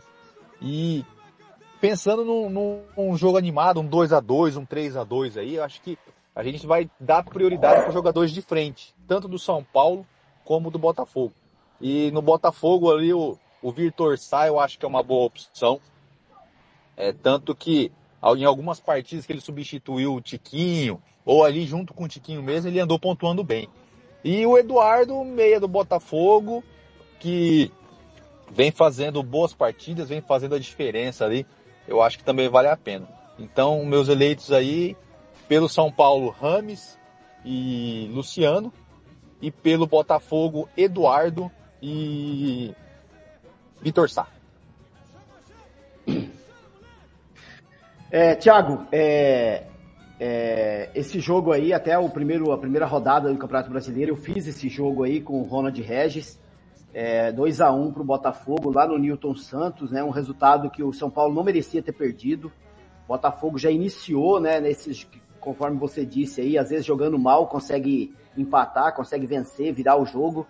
E essa, esse jogo foi uma história também, que o São Paulo foi bem melhor no jogo, mas o Botafogo foi muito cirúrgico e acabou vencendo por 2 a 1 segundo gol de Eduardo. É, eu acredito que o, o, São Paulo vai mexer em algumas peças, né, pelo cansaço aí do meio de semana. O Luciano volta, né, o Luciano não jogou no jogo contra o Corinthians, o Rames Rodrigues também não jogou, então são dois reforços aí. Acredito que o Dorival vai descansar o Lucas Moura, é, o Caleri também não está provável para jogar, então acredito que vai ser um jogo bem atípico é, de jogadores aí, podendo os dois times mesclar, mais o São Paulo. Então minhas dicas é, é, é as, as, minhas dicas seria para o Lucas Perry, o goleiro do Botafogo, que é ex-São Paulo, né? É, saiu, teve uma saída precoce do São Paulo. É um jogador que, mesmo como visitante, ele tem feito uma média de 6.33. Então é um jogador aí que pode aparecer sim. O São Paulo ataca muito no coletivo, então pode aparecer aí nos times e o Luciano e o James Rodrigues. Dois jogadores que estão descansados e vão brigar por posição nesse time do Dorival, né? Com a chegada do Lucas Moura, vai brigar aí por essa posição ali no meio de campo. Então os dois jogadores entram aí para poder fazer a diferença e ganhar uma posição aí para tanto jogar a, a final como a Sul-Americana. Então essas três indicações aí, Luciano, James Rodrigues e o goleiro PR do Botafogo. Acredito no empate nesse jogo também, Thiago, 1 a 1. Muito bem. É, esse jogo com transmissão do nosso time, tá? Fernando Blanc e Christian Camilo vão contar a história do jogo a partir das três e meia da tarde, horário de Brasília, doze e meia da tarde, horário de MS. No mesmo horário, Internacional e Fortaleza. Fortaleza que tá até certo ponto ameaçado, né? Fortaleza nesse momento ele é décimo primeiro, 26 pontos. A vitória no final de semana passado sobre o Santos deu ali um gás a ele. O Internacional tem 24. Jogo de 6 pontos. O Inter que tem Libertadores, né, nesse meio de semana. Eu vou de 1 a 1. João Marcos. É, Thiago, eu acho que esse jogo aí eu vou de 2 a 1 pro Fortaleza, né? O, o Inter que tá ali no meio de tabela, o Fortaleza também vai ser um jogo de 6 pontos, como você falou. Mas eu acho que o Fortaleza vem num, num momento melhor, num futebol melhor que o, que o Internacional. É, ontem, na hora que eu fui dar uma olhada na, ver em quem eu colocaria, eu olhava para os jogadores do Inter e falava, não tem como eu escalar ninguém do Inter pro meu time no Cartola, nem para falar alguém do Inter aqui pro nosso torcedor colorado, para aquele, aquele cartoleiro clubista. Assim, eu tentei olhar com muita boa vontade ali jogadores do Inter, mas não vai, não, não tem. Eu não, do, do Inter não, não indico ninguém. Agora, já pelo Fortaleza, temos várias opções. É, se você de repente achar que o Fortaleza ganha, sem tomar gol, é, o, o goleiro João Ricardo tem feito boas atuações. Inclusive na última rodada eu coloquei ele como reserva e o Everton não jogou levou minha pontuação lá em cima porque ele fez uma, uma boa partida semana passada, fez oito pontos. Então levou de gra... ganhei de graça oito pontos, vamos dizer assim. O Brits eu escalei algumas rodadas atrás. Teve nessa rodada o Fortaleza tomou gol e ele ainda conseguiu fazer uma boa pontuação, né? Ali com os desarmes, fazendo desarmes durante o jogo. E do meio para frente, eu vou falar aqui, se de repente alguém tiver, não tiver provável, alguém que não for jogar, me corrijam aí. Mas é, eu colocaria o volante Poquetino, acho que é um bom, um bom meio de campo, volante, um bom meio de campo, uma boa opção para o nosso cartola, nosso cartoleiro. O, o Marinho também vale a pena, né? Porque ele chuta bastante, ele não tem vergonha de chutar, e isso aí acaba contando também. E o Thiago Galhardo ali, que é o meu favorito ali do Fortaleza. Sempre que eu coloco alguém do Fortaleza, o Thiago Galhardo. Sempre que tem partida do Fortaleza, o Thiago Galhardo fica no meu radar. É, o problema é que às vezes ele é esquentadinho, leva uns cartões ali e acaba derrubando um pouco a pontuação. Mas dessa partida aí, como eu, vamos só para relembrar. É, é, o goleiro João Ricardo, o zagueiro Brits o, e os atacantes Marinho e Thiago Galhardo. Só informando que o Liverpool virou, tá? Liverpool 2, é, Bournemouth 1. E o, no clássico londrino, o IC abre o placar para o Brentford. Fulham 0, Brentford 1 é a Premier League, que claro, você sabe, as 38 rodadas na Rádio Futebol na Canela 2. Vamos dar uma passadinha lá rapidinho na Rádio Futebol na Canela 2.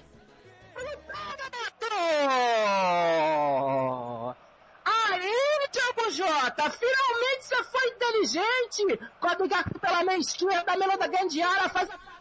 Muito bem. Seguindo, o meu caro Christian Camilo, sua dica. Então, Thiago, eu escalei o Vitão do Internacional, entendeu? É nesse nesse confronto. Eu gosto muito da defesa do, do, do Santos, não, do Internacional. O Rocher fez um bom trabalho é, na, na, na, classificação contra o River Plate. O, o Bustos também tem sido um, um bom lateral. É, eu acho que a defesa do Inter é muito sólida. Eu acho que o Fortaleza vai ter dificuldade lá. Também são dois times que estão envolvidos em confrontos do meio de semana, né? O Internacional vai ter que subir lá em La Paz para jogar com o Bolívar, né? E o Fortaleza tem um jogo, entre aspas, é, mais fácil com o América Mineiro lá no Independência, né? Que é aqui no Brasil. Mas é, eu acredito na força do Inter dentro do Beira Rio. Inter 2 a 0. Muito bem. Seguindo com a rodada número 20, a primeira do retorno, com transmissão da Rádio Futebol na Canela, depois de São Paulo e Botafogo, tem Cuiabá e Palmeiras, jogo na Arena Pantanal. O Cuiabá que é a grande surpresa, a grande sensação do campeonato, oitavo colocado, tá ali a três pontos da zona de Libertadores, o Palmeiras no momento é o vice-líder. Palmeiras que capinou sentado para ganhar do Cruzeiro. O Abel Ferreira falou que o Cruzeiro foi melhor, e o time conseguiu a vitória no final. Palmeiras que depende muito da jogada pelo lado, muito da bola aérea. E pega um adversário que bateu São Paulo, Santos, empatou com o Corinthians fora de casa, ganhou do Flamengo, perdeu do Botafogo, não se sabe como. Foi melhor que o Botafogo perdeu o jogo. Sérgio, um a um, viu? Eu acho que o Palmeiras perde pontos em Cuiabá hoje. Esse jogo foi a abertura do Campeonato Brasileiro 2023, né, no, no Allianz Parque. 2 a 1 pro Palmeiras contra o Cuiabá, um jogo muito difícil também pro Palmeiras naquele momento. É, eu acredito que o, o Cuiabá pode dificultar, né, porque vem numa pegada boa, tanto jogando em casa como jogando fora. Palmeiras desfalcado aí do seu xerife aí, o Gustavo Gomes, né, não vai pro jogo, tá suspenso. Menino também tá fora. Menino também tá fora, mas não vinha sendo aquele titular, né? Acredito que o Richard Rios aí supre bem a necessidade aí nessa posição do, do, do Gabriel Menino. Mas do restante vai completo. Então acredito que o Palmeiras pode sim buscar um resultado lá fora, viu? Porque o Palmeiras precisa da, da resposta aí pro seu torcedor. Já vem dando, né, depois da, da eliminação é, é, na Libertadores, né? O, o Palmeiras foi na Copa do Brasil. Na Copa do Brasil. Então, assim, acredito que vai ser um bom jogo. É, tem alguns jogadores aqui que pode sim aparecer aí no, no, no, time dos cartoleiros, principalmente o Rafael Veiga, né? Que é um jogador de bola parada, escanteio, um jogador que finaliza muito é o construtor da jogada ali que coloca em condição ali para fazer gol o Arthur, o Dudu, o Rony. Então acredito que é um jogador que sempre aparece é, nos times do, dos cartoleiros. E o ataque também. Se você analisar aí o Arthur, né, que, que o volume do Arthur caiu um pouco no, no Campeonato Brasileiro, mas é um jogador que finaliza muito também. O Arthur custa 11,36 para valorizar 1,5. Então acredito que, que o Arthur pode aparecer aí no, no time dos cartoleiros. E um jogador aí do, do Cuiabá é o Ranielli. Ranielli é um dos jogadores mais valorizados, é o mais valorizado do Cuiabá no Cartola. O Ranielli custa 12,07, 3,18 para valorizar. E como mandante, ele segura uma média aí por, por ser um jogador de meia, o Ranielli não desvalorizou em sequer uma partida do Campeonato Brasileiro. Então, a média de 5,24.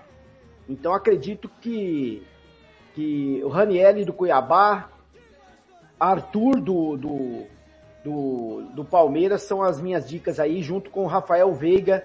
Acredito que o Palmeiras vence jogando fora de casa, Thiago. Christian, lembrando que o Palmeiras tem Libertadores no meio de semana, vai até Pereira, né? Pegar o Deportivo Pereira que foi campeão do Clausura na temporada passada. Exatamente, o Palmeiras tem esse compromisso lá em Pereira. Eu nem sei como se chega em Pereira, mas deve se chegar de algum jeito a Pereira. Bom, mas falando do jogo de hoje, né? O Palmeiras tem dois jogadores entre os mais escalados no Cartola. Murilo com 236 mil escalações e Rafael Veiga com 285 mil escalações. Dito isso, o Palmeiras vai um pouco mexido hoje para esse jogo lá em Cuiabá, entendeu? Marcos Rocha, que não é uma unanimidade na lateral, vai ceder o lugar a Mike, entendeu?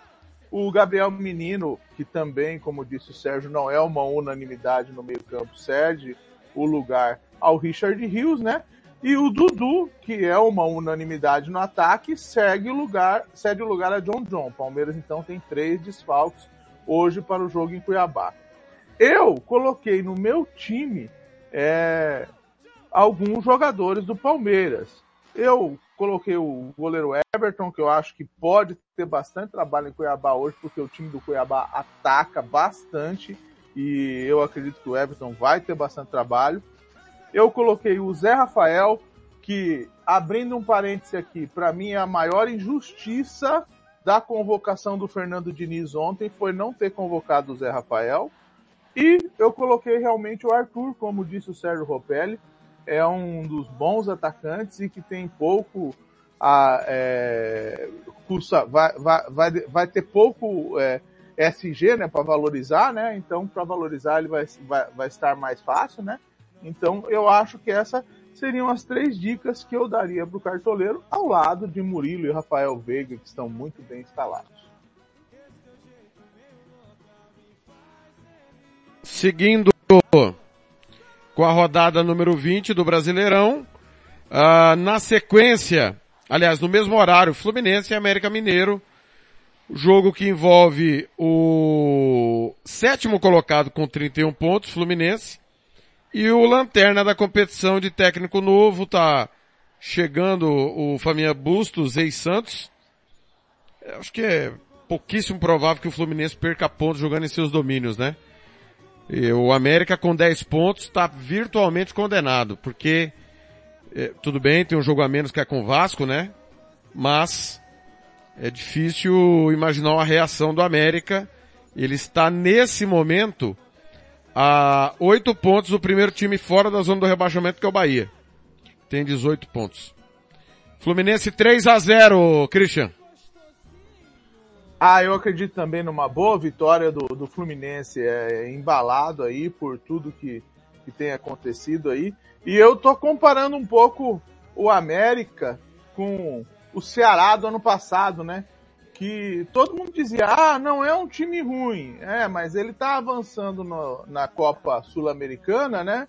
E uh, vai ter um jogo contra o Fortaleza bastante difícil, um confronto bastante difícil contra o Fortaleza, e com isso vem se prejudicando muito no brasileiro, porque não tem o quantitativo de qualidade é, a quantidade e a qualidade de jogadores para jogar dois campeonatos dessa envergadura. Então, é, eu acho que está faltando um pouquinho de planejamento com o América e o América realmente, como você disse, está é, praticamente com seu destino selados. Pode continuar avançando na Sul-Americana, mas fatalmente vai cair no Brasileiro. Cenário terrível do, do, do América. E o Atlético Goianiense, mesma coisa, né? Ano passado também, não só o Ceará, né? O Atlético Goianiense viveu essa situação.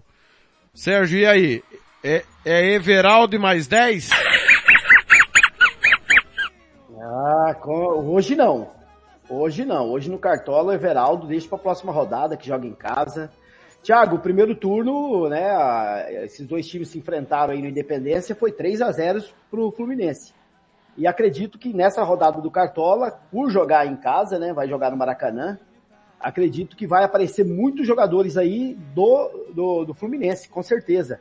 Desde o artilheiro Cano, Nino, zagueiro, Lima no meio, Arias, Samuel Xavier, muitos jogadores vão aparecer.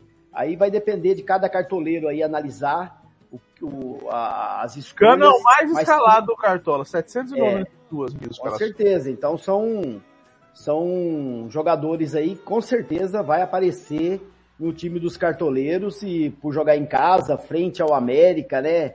O América, aquilo que sempre a gente falou, né, Thiago? Tem muitos jogos que não condiz com a realidade hoje do América na tabela. É, a gente tem visto bons jogos, é, acabou passando pelo Bragantino, o Bragantino voando no Campeonato Brasileiro e acabou perdendo a classificação, jogando dentro de casa, nos pênaltis. É, o América buscou o resultado por várias vezes, acabou empatando aquele jogo 3 a 3 E é isso aí. Então acredito que o América joga uma partida difícil esse final de semana e acredito que o Fluminense vence com tranquilidade novamente 2 a 0 aí pro Fluminense, Thiago. Vamos lá. Seguindo. Hoje ainda, só que às 8 da noite aqui na Rádio Futebol na Canela, 9 horário de Brasília, 8 MS, Cruzeiro e Corinthians.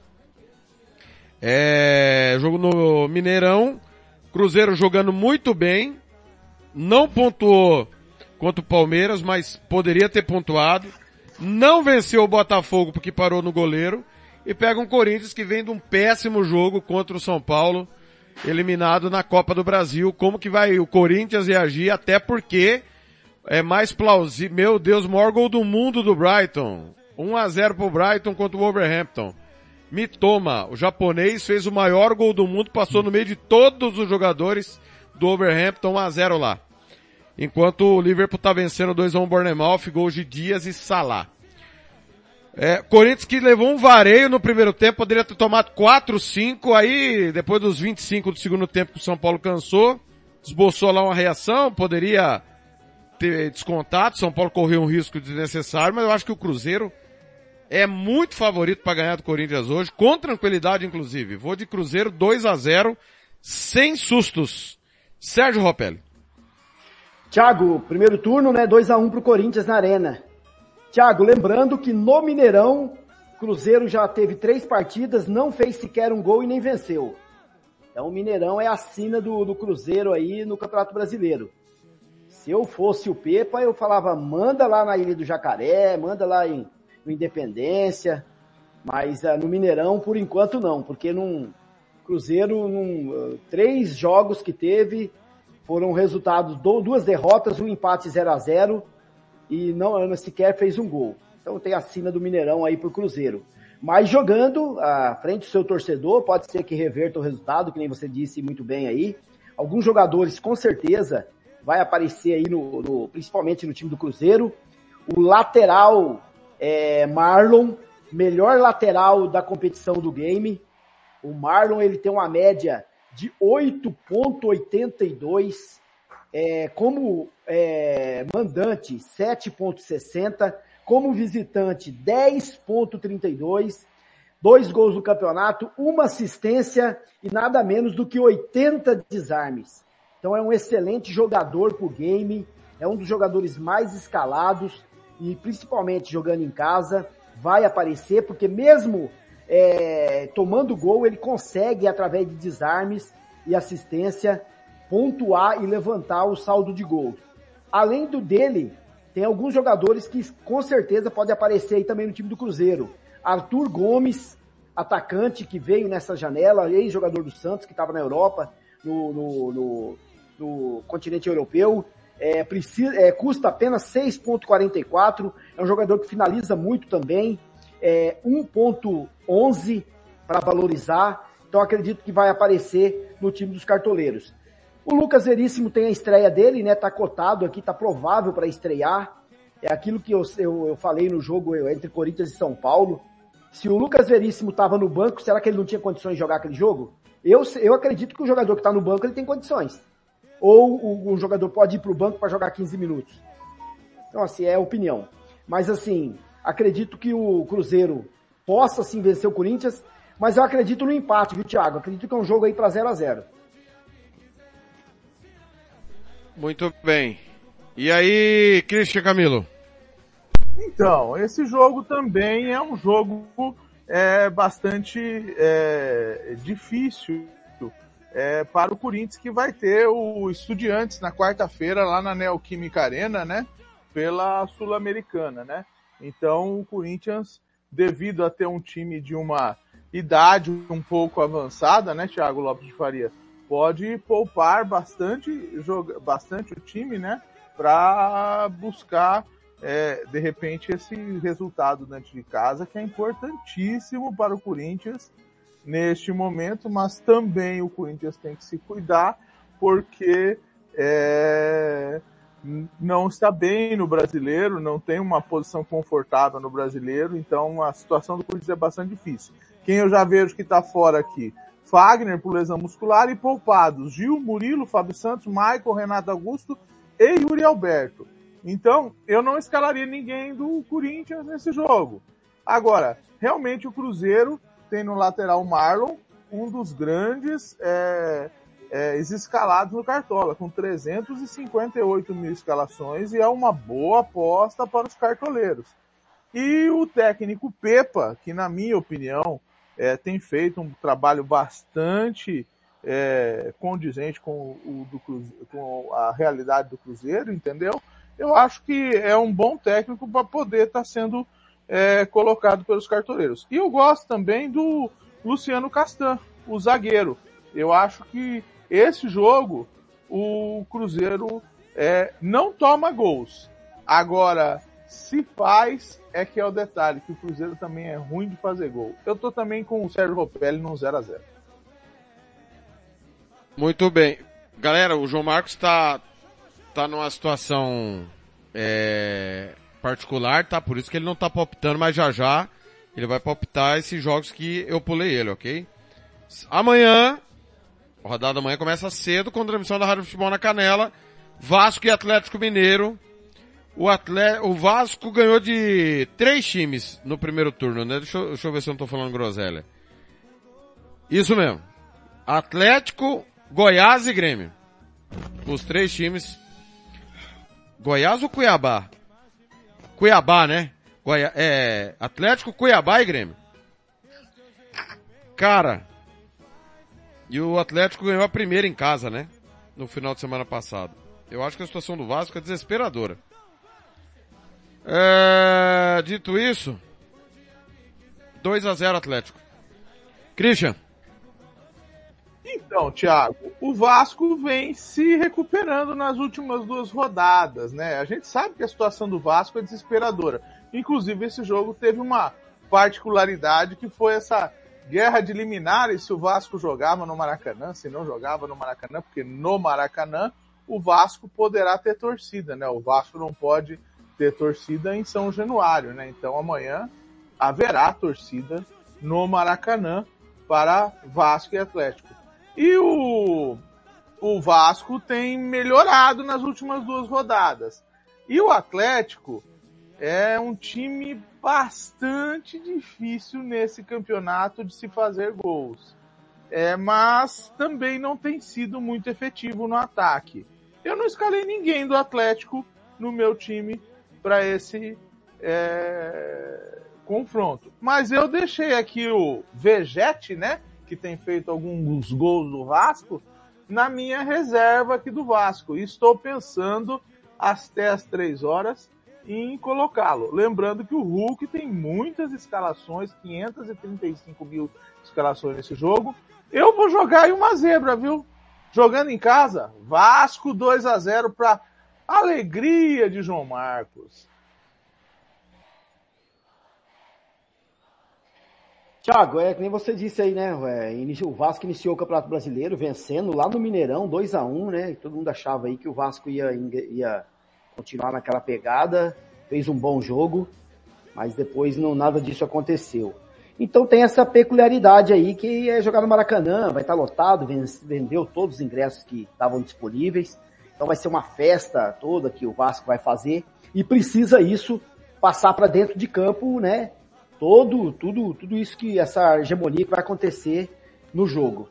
Só que assim, o Vasco tem as suas dificuldades. O, o, o Atlético Mineiro precisa também, né? É, se movimentar na tabela, vem muito mal no primeiro turno, não foi aquele Atlético que todo mundo esperava, tá entre os cinco primeiros colocados, pelo tanto de investimento que fez, trouxe Paulinho, continuou com o Hulk, trouxe Pedrinho, o Arana voltou, trouxe Luiz Felipe Scolari, então tem muito dinheiro envolvido aí e o, o Atlético precisa dar uma resposta para o seu torcedor e vai dificultar a vida do Vasco. Eu acredito, ô, Thiago, que o Hulk é o jogador que pode aparecer aí no time dos cartoleiros e o Gabriel Peck. O Gabriel Peck é o melhor pontuador do Vasco. Gabriel Peck, ele custa caro, 14,99. Nos últimos quatro jogos tem pontuado bem. Como mandante, tem feito uma média de 4,71 então são os dois jogadores. Eu não colocaria ninguém de zaga e do meio de campo. E acredito que esses dois jogadores que podem fazer a diferença de, do, dos dois times. Mas acredito no empate aí, Thiago. Um a um nesse jogo no Maracanã. É, é porque é péssimo pro Vasco, né? O Vasco é 19, o Vasco precisa de vitórias e o Atlético é décimo colocado. Amanhã, só que à tarde, né? Três da tarde, Bahia e Bragantino. Jogo que vai acontecer na Fonte Nova. O Bahia é o primeiro fora da zona do rebaixamento. E recebe o Bragantino, que é quinto colocado, né? Pode terminar na segunda colocação. Baita trabalho do Pedro Caixinha, né? Bom treinador, já tinha levado o Talheres ao vice-campeonato argentino. E tá com o Bragantino na zona de classificação. A Libertadores, o bom português. O... Eu perguntei do, não, perguntei, né, do Vasco pro Christian. Achei que tinha sido uma falha perguntou, minha. Perguntou, assim. Perguntei. Ô, ô Sérgio, cara, a torcida do Bahia tá dando um show, né? E acho que é o que vai ajudar o Bahia a escapar dessa zona perigosa. Eu vou de empate, um a um. É, Thiago, o Bahia não tem jogado bem jogando na Fonte Nova. É, e o primeiro turno, né, no primeira rodada do Campeonato Brasileiro. Posso falar a verdade? Oi. Posso Pode. falar a verdade? Vou falar, vou ser bem sincero. Eu queria que o Bahia ganhasse. eu vou embora! mas eu queria muito que o Bahia ganhasse, mas eu acho que vai ser um a um, viu, Sérgio? Thiago, primeiro turno no Abia Bichedi, o Bragantino venceu 2 a 1 um. O que que acontece, Thiago? O Bragantino estava vindo numa pegada boa, poderia ter ganhado do Vasco, teve um volume de jogo enorme, enorme, enorme, enorme. E o Vasco conseguiu o empate, né? Teve o pênalti no primeiro tempo, depois o finalzinho o Bragantino empatou com o Gustavinho e teve muito volume de jogo. E vai ter um desfalque muito importante nesse jogo, que é o Juninho Capixaba. Lateral esquerdo, ele avança muito, é um jogador que participa demais da jogada, é um jogador que aciona muito o time pela esquerda, é, com o Evangelista, Matheus Fernandes. Então, assim, e eu acredito que o Bragantino é, tem um coletivo muito bom. Só que joga fora de casa contra o Bahia, que precisa sair da zona do Z4, mas eu acredito ainda que mesmo com a ausência é, do, do Capixaba, mas com o retorno do, do Matheus Fernandes, que não jogou contra o Vasco, e o retorno do Sacha, o Bragantino vai vencer 1 a 0 o Bahia jogando na Fonte Nova, Thiago. Christian?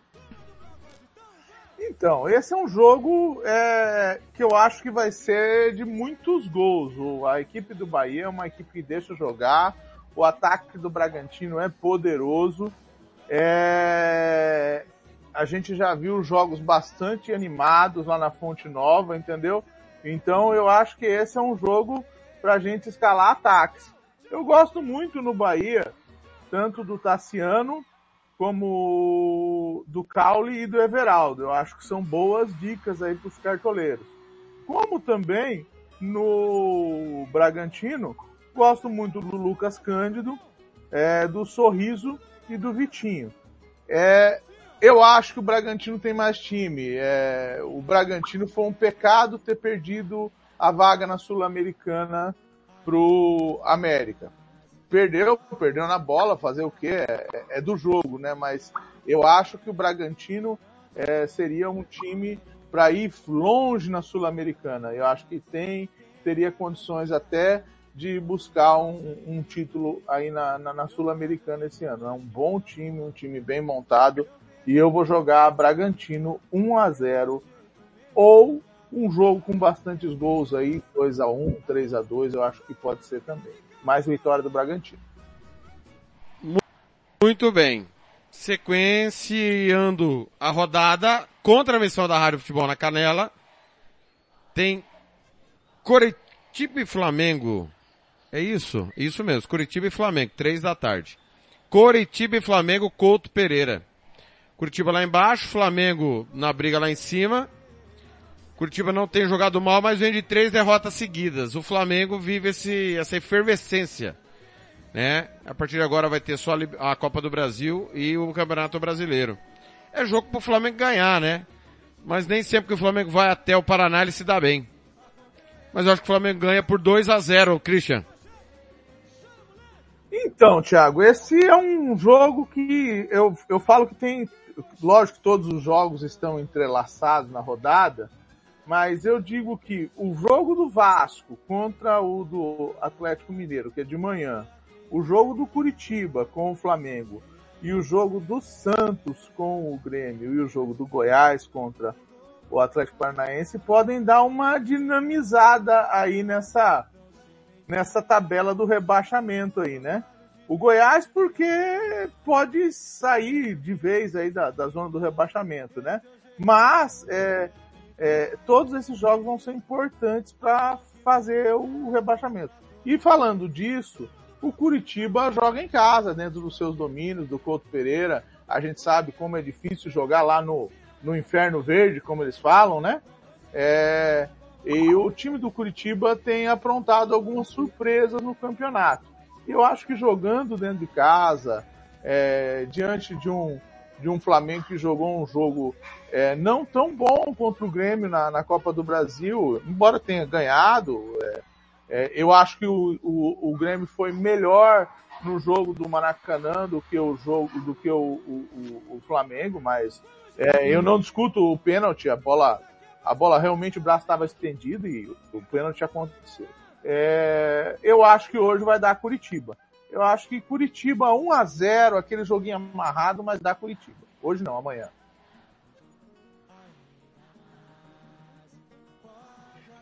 Thiago, acredito que o Flamengo vence, viu? Já no primeiro turno no Maracanã venceu 3 a 0 Acredito que o Flamengo tem mais time, joga completo, volta do, do Ayrton Lucas, que ajuda muito na esquerda, no lugar do, do Felipe Luiz. É, e Gabigol são minhas indicações, são dois jogadores muito cotados. Arrascaeta é, muito escalado também, né? Muito escalado. Gabigol também, que é um jogador que é, bate pênalti, é um jogador muito participativo, precisa fazer gols aí. Então acredito que são dois jogadores aí que eu indico para esse, esse jogo. O Flamengo vence 2 a 0 jogando no Couto Pereira. Tem que liberar você, né, Sérgio? Vamos, vou fechar com você aqui.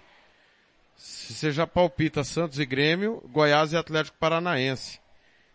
O Santos é o pior time do Brasil hoje, Sérgio? O pior futebol do Brasil é o do Santos? Olha, Thiago, é, a gente tem, é lógico que a gente tem um foco muito no Campeonato Brasileiro, né? É, mas assim, o Santos passa por um dos piores momentos dos últimos três, quatro anos aí. Já estava ruim, em 2021, 22 e brigando para não cair em tudo que participa, né? No que participou, que era mata-mata, acabou caindo, Sul-Americana, é, Copa do Brasil. A situação do Santos é muito ruim e o torcedor espera que melhore agora com o diretor esportivo que chegou, que é o Galo. Um cara bem interessado, conhece o clube, foi ex-jogador do clube, está muito focado aí nas contratações.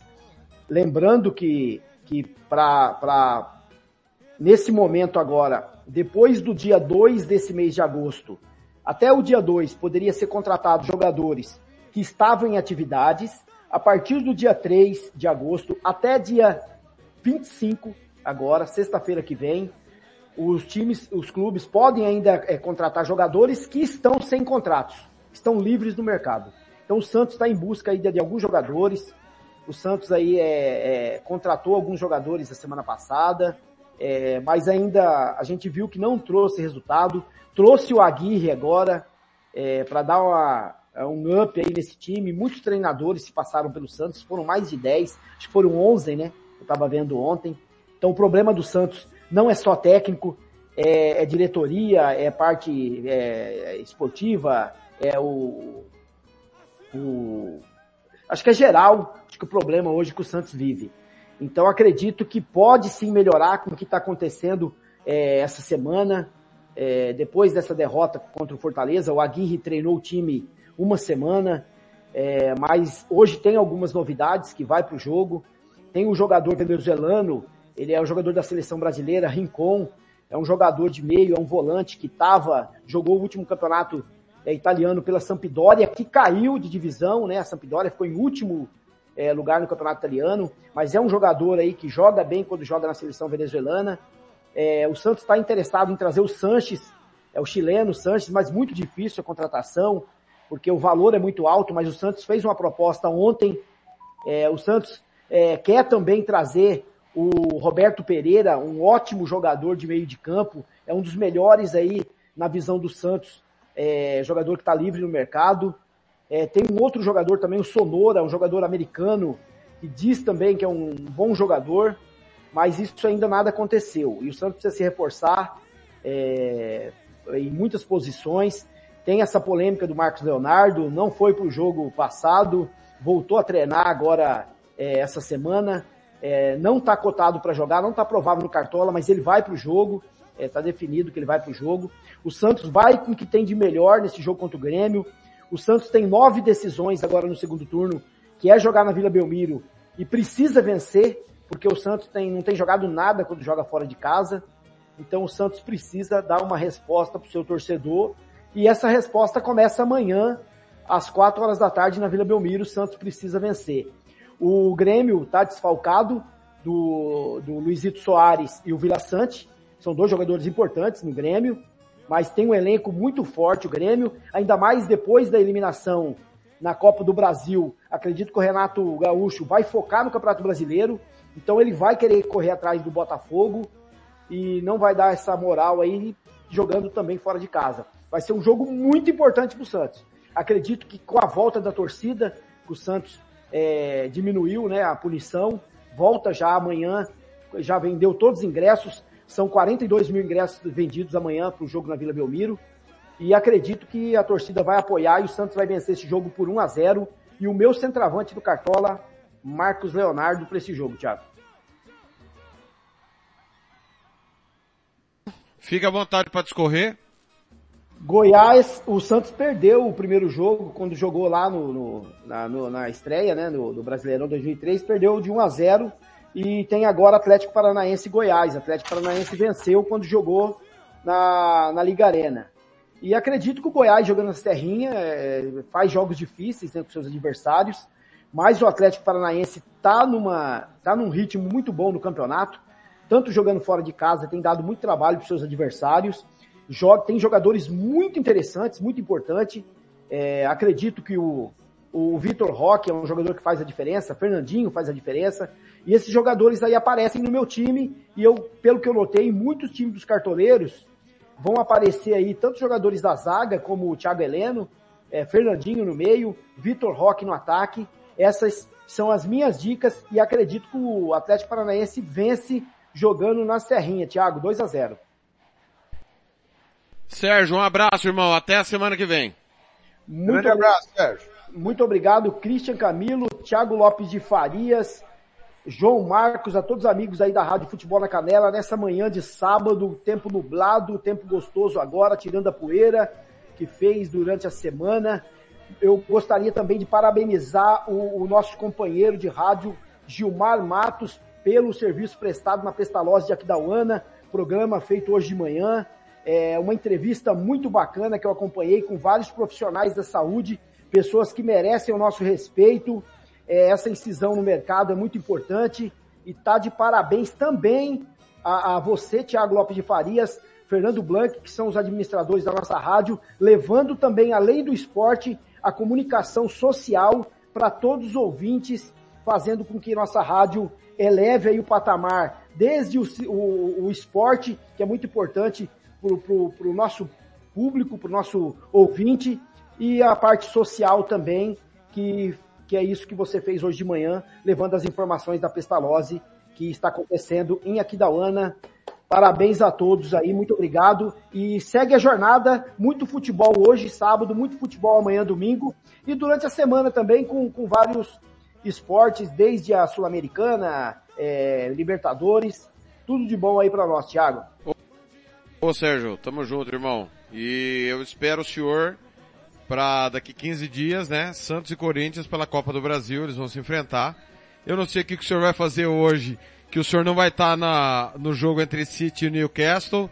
É, o Hugo Carneiro gostaria muito de fazer esse jogo, né? Porque é só dinheiro árabe nesse confronto, né, Sérgio? Você sabe que ele é, é, ele admira bastante o dinheiro proveniente do mundo árabe, né?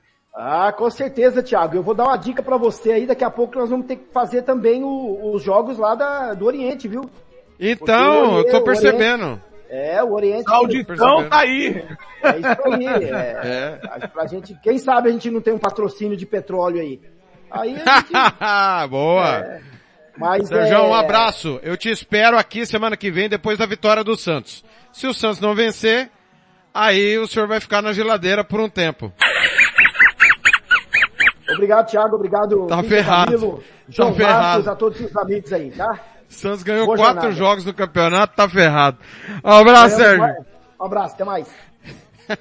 Ô João Marcos, fala comigo. No momento que o Liverpool com um homem a menos faz 3 a 1 Diogo Jota, o McAllister foi expulso agora há pouco. E o Brighton tá enfiando 4 a 1 de novo, hein? 4 a 1 pro Brighton em cima do Wolverhampton em Wolverhampton. É a Premier League, meus amigos do Brasil. Ô João, você perdeu aí os palpites, vamos lá. Tô de volta, é, Thiago. São Paulo e Botafogo você tinha palpitado, né? Palpitei. Cuiabá e Palmeiras, você palpitou? Não, esse não palpitei não. Vamos lá, esse aí tava na Placar, minha cabeça. vamos lá. Eu acho que esse, jo esse jogo é em Cuiabá, né? Isso. Tá, esse jogo eu acho que vai ser um jogo complicado pro Palmeiras, ainda mais pela, pela sequência aí que o, que o Palmeiras, que o, que o Cuiabá teve, né? Meter um 3 a 0 no Flamengo lá, que eu acho que só quem esperava um 3 a 0 desse era o mais anti-flamenguista e o mais cuiabano de todos, né? Aquele Como 3 a 0 por exemplo. Então, eu, eu, eu, segui uma dica, ó, vou confessar aqui, Thiago, eu segui uma dica de um, de um site aí para escalar o Daverson. Eu escalei assim, sabe, desconfiado, mas a, as minhas opções eu achei que estavam pior pro ataque, acabei me dando bem naquele 3 a 0 É, então, mais pela sequência do, do Cuiabá, eu acho que a gente pode esperar um, um, um jogo bom aí. E, como Mas você vocês disse... ficaram sabendo de ontem que saiu uma convocação fake com o Daverson? Fiquei, eu vi essa. Eu vi essa convocação e o Thiago caiu nela. O Thiago acreditou. Ele vai mentir, ele vai, ele não vai, ele não vai admitir isso nunca, mas ele acreditou. Quase que ele soltou na rádio, no grupo da rádio, mas aí eu falei, é, é mentira, Thiago. Isso aí é, é zoeira. Mas o Thiago quase caiu. Mas eu acho que esse, que esse jogo, a gente pode esperar um 2x1. Um. Eu acho que um 2x1 um para ambas as partes. Um 2x1 um para qualquer dos lados. É, porque o Daverson com a lei do ex, o Daverson tá marcando o gol. E o Daverson, para quem viu aí na internet a resenha dele no Boleiragem, lá o programa Sport TV, viu que o técnico do Cuiabá sabe o que faz. O Daverson também sabe o como sabe interpretar o que o técnico manda. Eu escalaria do Palmeiras, do, do Cuiabá, eu escalaria o Daverson, né? O Sérgio deve ter falado também. E pelo lado do Palmeiras, eu pensando no, no, gol, do Daverson, eu não escalaria ninguém na defesa, né? Eu escalaria ali o Rafael Veiga, escalaria o Rafael, Zé Rafael, como disse o Christian, e alguém do ataque. De repente, do ataque do Palmeiras, o duro é você acertar, às vezes, quem marca o gol, né? Tanto Dudu, quanto Rony, quanto o Arthur, são, são boas opções no ataque.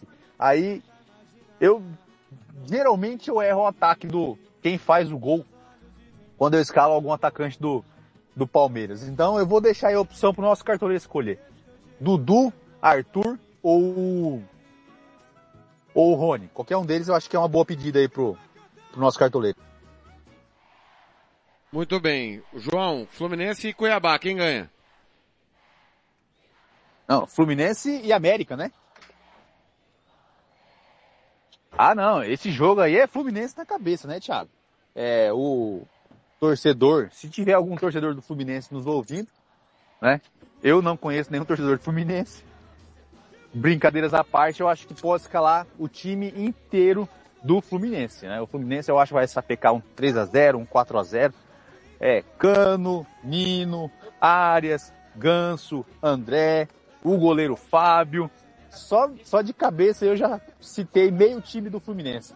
E aquele, como eu vou reforçar aqui, quem tiver cartoleira quiser ser mais usado, pode escalar o time do Fluminense inteiro e não vai, não vai se arrepender não. Thiago. Só lembrando que agora acabou em Leverkusen, Leverkusen 3, RB Leipzig 2. Estava acompanhando aqui. 3 a 2 já já tem Dortmund e Colônia. Lembrando que ontem o Bayern, atual Deca campeão, fez 4 a 0 no Werder Bremen, Rádio Futebol na Canela 2 transmitiu. Cruzeiro e Corinthians, seu palpite, João? Cruzeiro e Corinthians, um joguinho difícil pra gente escalar, hein? Eu acho que esse jogo vai ser um 0 a 0 e pensando aqui em alguém do ataque, eu acho que eu, eu não escalaria ninguém do ataque, eu colocaria ali apenas Mas opções. 0x0 não pode escalar ninguém do ataque. É, então, pensando nesse 0x0 não tem como, né? O Thiago Albe... o, o Thiago ama o Yuri Alberto, mas o Yuri Alberto não faz gol, Tá só faz fora. gol contra o Vasco, tá fora. Então só faz gol contra o Vasco.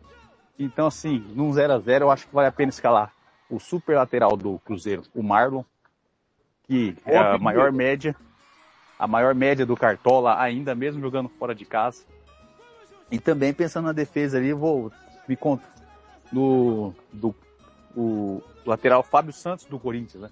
Que se Eu tiver gosto algum muito do pênalti, Machado, volante do Cruzeiro. Eu gosto dele, viu? é, é que assim, eu não costumo escalar volante, eu não gosto de escalar volante, né? Eu gosto de escalar jogadores que rendam um pouco de pontos, né? Tem a possibilidade. Por isso o Marlon, pela média dele, e o Fábio Santos, que se tiver algum pênalti, alguma coisa, é ele que bate. Né? Também tá fora.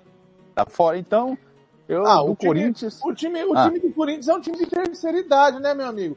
Vai ter que jogar lá em Quito na altitude quinta-feira e jogou contra o São Paulo na quarta-feira. Tem que poupar time, senão não tem time. Vai poupar, então vai jogar com reserva. O time, o time titular só ganha do Vasco e o reserva. Não, o Corinthians não, não, não, não, o Corinthians não joga em Quito, não. O Corinthians não vai pegar o Estudiantes. O Corinthians não joga em Ah, é, Quito. estudiantes, estudiantes lá na arena. Desculpa. É, mas esse pessoal viajando começa a reclamar muito que a viagem está comprida. É. Então, Quem joga em Quito é, É. o São Paulo. O- o- os que eu falei aqui, porque assim, vou só explicando para nossa audiência, eu tive que sair de última hora, porque minha filha quebrou o óculos dela, eu, tava, eu tô aqui resolvendo na rua, então as minhas, eu tô aqui mais ou menos de cabeça os jogadores que eu gosto de escalar, né? Então, os jogadores aí que eu falei do Corinthians não jogam, então eu não vou arriscar em ninguém do Corinthians. Desse jogo vai só o Marlon mesmo, então.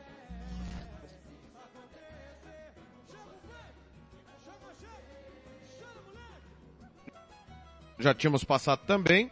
Vasco e Atlético. Palpite. Então, Thiago, eu acho que esse jogo vai ser uma um divisor de águas pro Vasco, vai ser para ver. Falei o- que o o Vasco Ramon- vai ganhar, hein, João? É, eu ouvi, você falou que o Vasco ganha, o Thiago falou que o, o Atlético ganha. Esse jogo vai ser para ver, para eu acho que vai ser o jogo para colocar à prova a evolução do Vasco, né? É, de- desse campeonato. Vamos ver aí o que, que o Ramon Dias consegue fazer. Porque a gente sempre pensa, né? O Vasco estava tão ruim que não tinha como piorar, mas sempre tem como piorar. E o Ramon Dias conseguiu dar uma melhorada no time, conseguiu dar um padrão.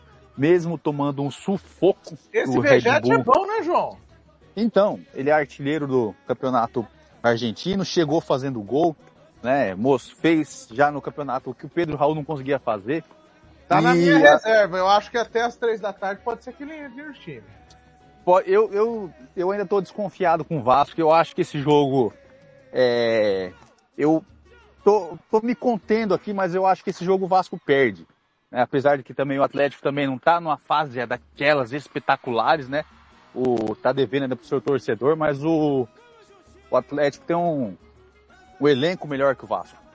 O Vasco tá, o Ramon Dias tá trocando, tá trocando pneu com o carro andando. Isso devia ter sido feito no começo do ano, estão fazendo agora, né? Então, eu vou aí no 1 a 0 pro pro Atlético, mas torcendo aqui muito pro Vasco.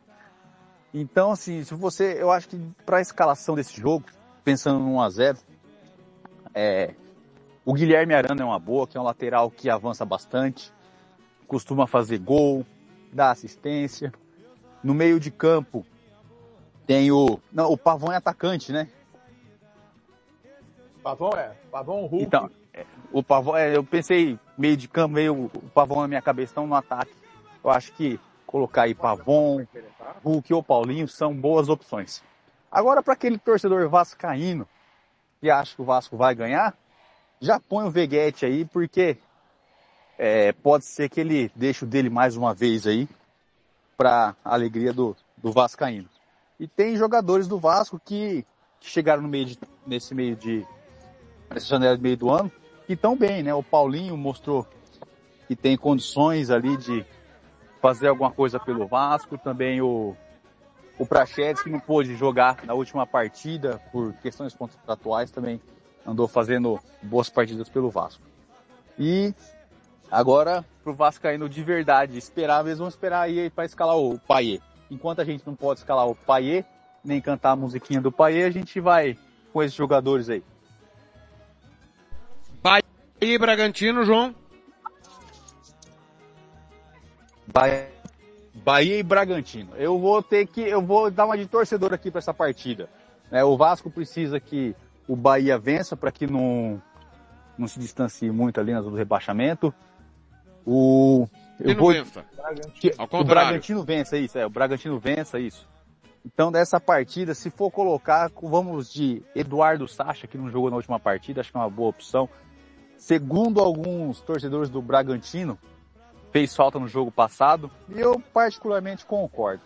O Lucas Evangelista, que é um meio de campo do Bragantino, joga bem também, costuma fazer seus gols e assistência. Esses acho que são os dois pelo lado do, do Bragantino a ser escalado.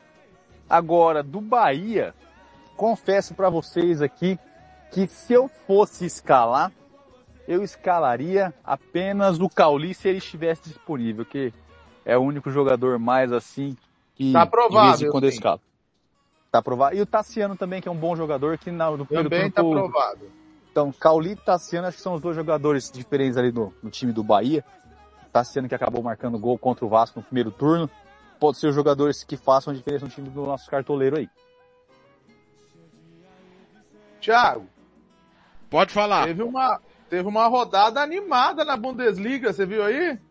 Augsburg 4, Borussia Gladbach 4, ou além dos 3 a 2 do Bayer Leverkusen, é, 5 a 0 do Stuttgart sobre o Bochum e 2 a 0 sobre do Wolfsburger sobre o Heidenheim e 2 a 1 do Freiburg sobre o Hoffenheim.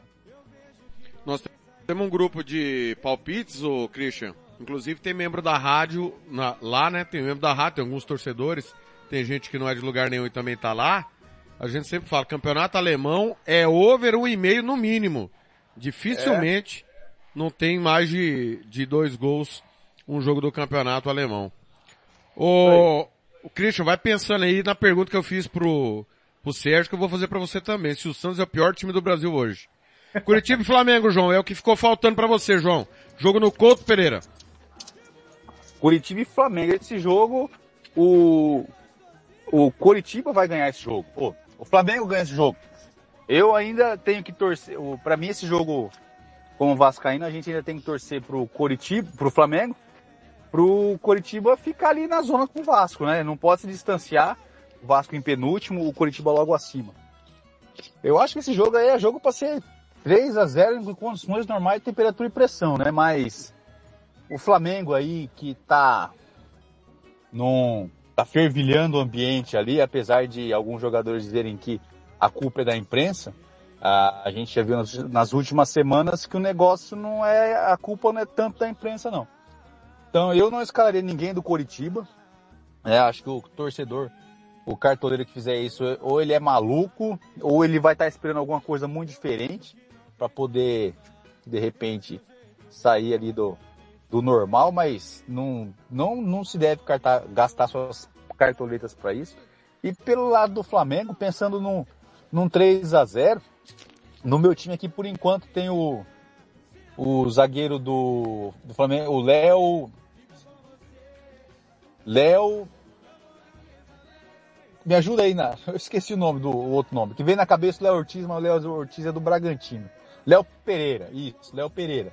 No meio de campo, a Rascaeta vai ser quase unanimidade, deve aparecer aí como capitão na escalação de muita gente. Vocês já falaram aí que ele é um dos mais escalados. E no ataque, Gabigol. É o mais escalado. 800, é o mais escalado. 852, 821 mil escalações. Então, dessas 821 mil, a gente pode contar que pelo menos 50% dessas escalações é ele como capitão. E no ataque eu escalaria o Gabigol. O Gabigol que tá numa numa, no Flamengo, sempre deixo dele num jogo contra um, um adversário com nível técnico mais, mais baixo.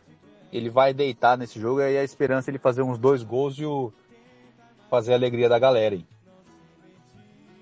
Christian, olha, nós estamos em 19 de agosto. A gente já viu Palmeiras com altos e baixos, mas tem um caminho. São Paulo com altos e baixos, mas tem um caminho. O próprio Corinthians, que eu critico muito. Concordo e acho que o Vanderlei, acho que o Vanderlei não é, não é mais treinador, mas você viu o time melhorar, é inegável, tem altos e baixos. Fluminense, o campeão. De São Paulo tá bem, Thiago. Sim. Flamengo, é, o Vasco teve um momento bom com o Barbieri, agora tá tentando retomar com o Ramon Dias. Botafogo nem se fala. Atlético, altos e baixos. Cruzeiro, Cara, bela campanha honesta, Grêmio Internacional. O Santos parece que a cada mês do ano vem piorando consideravelmente. É o pior time do Brasil, o Santos, Christian? Então, Thiago, eu vou te responder passando o provável Santos para amanhã. João Paulo, Gabriel Inocêncio, João Basso, Joaquim Dodô, Rodrigo Fernandes, Dodge, Jean Lucas, Lucas Lima, Mendonça e Marcos Leonardo, técnico Diego Aguirre. Eu concordo com o que o Blank falou ontem no nosso grupo. O João Paulo é um grande goleiro e talvez até merecesse ter sido convocado ontem também, tá? É, eu sei que o Santos não é um grande time, mas o João Paulo é um grande goleiro. É, o Santos não tem uma zaga de respeito. Eu concordo com você que é uma zaga bem deficiente. Talvez salve aqui o Joaquim Dodô, mas mesmo assim com muita, muito boa vontade. O Santos tem um meio campo que pode render com Jean Lucas e Lucas Lima. E eu gosto do Mendonça e do Marcos Leonardo. Mas eu concordo com você numa coisa. Se era para tirar o Paulo Turra, não podia ter trazido o Diego Aguirre. O Diego Aguirre não é um técnico com o DNA santista. Não é um técnico que possa tirar o Santos do buraco aonde ele provavelmente se enfiará, porque eu não acredito que o Santos é, é, não vai estar na, na zona, quer dizer, na zona de rebaixamento ele, ele provavelmente já está, né? É, ele já está em 17, mas talvez na, na, na, na, na numa posição mais baixa do, do que o 17. Então, eu prefiro acreditar que o Santos ainda tem salvação e eu gostaria muito que o Santos não caísse. Mas eu não cravo as minhas fichas nisso. E eu acho que amanhã é um jogo difícil contra o Grêmio. Tá certo que o Grêmio não vai ter é, o Luizito Soares, não vai ter o Vila Sante, O Grêmio não vai ter o Kahneman, que eu acho que é até um reforço ultimamente, porque o Kahneman socorro é só porrada, entendeu? É, mas é, eu acho que é um jogo difícil amanhã o Santos. Eu quero crer que o Santos ganhe, mas palpite mesmo é Grêmio 1 a 0. Ô João, o Cartola tá no ar desde que a gente começou a Rádio Futebol na Canela, né?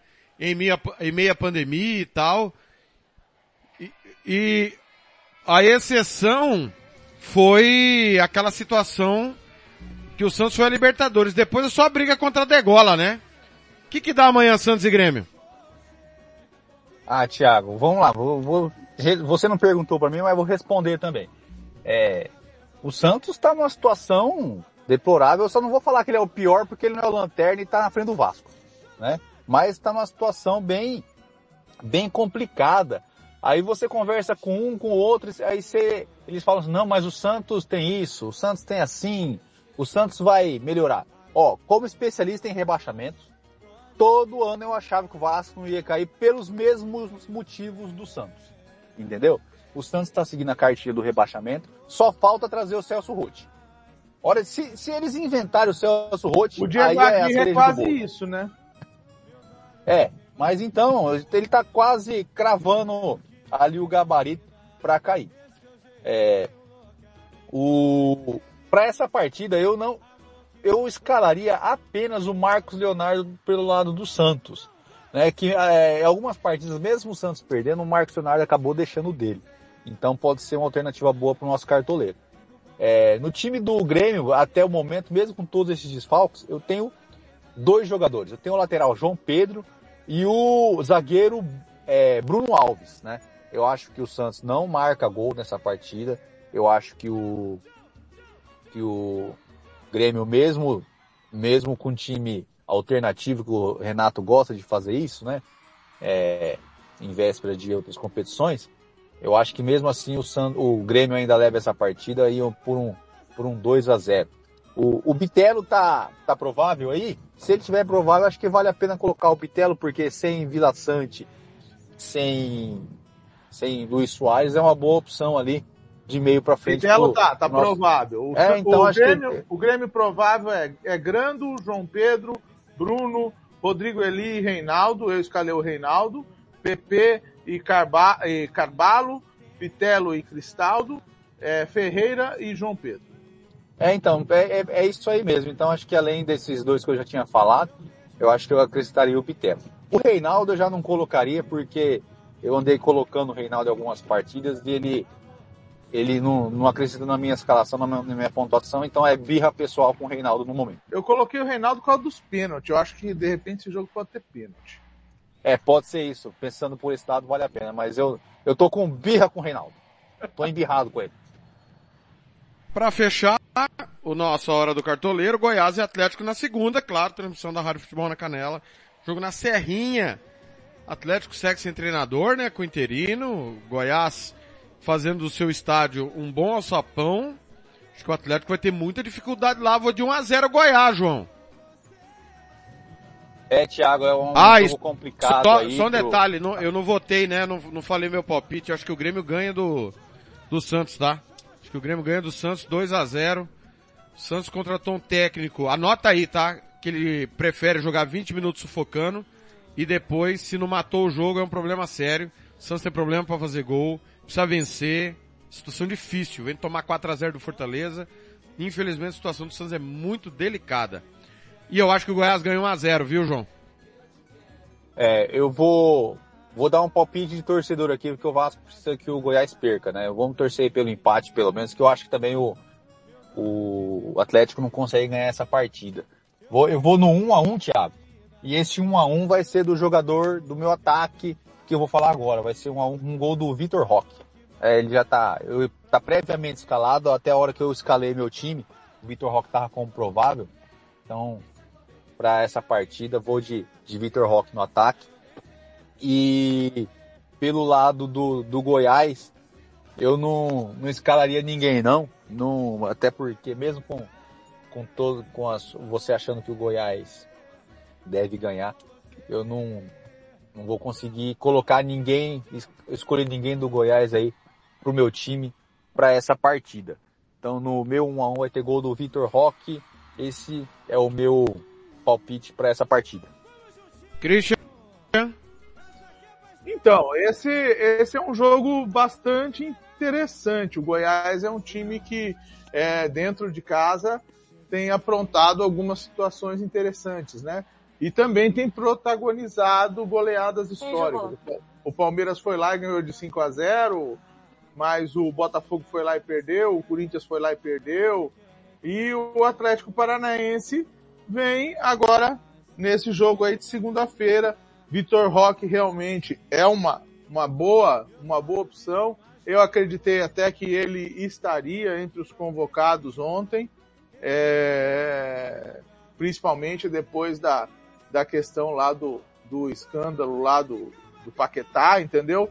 Eu achei que o, o Paquetá, falei, se, se tinha uma dúvida entre o Paquetá e o Vitor Roque, o Vitor Roque ganhou a vaga ali naquela hora.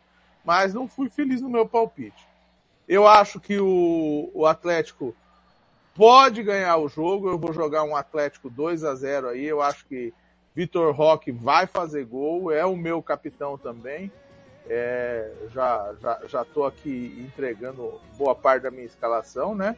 E eu acho que é, esse jogo é um jogo pro João Marcos deixar o Goiás bem pertinho do, do Vasco ali para poder para poder lutar de repente aí para para estar saindo da, pro Vasco nas próximas rodadas, tá saindo dessa zona de rebaixamento.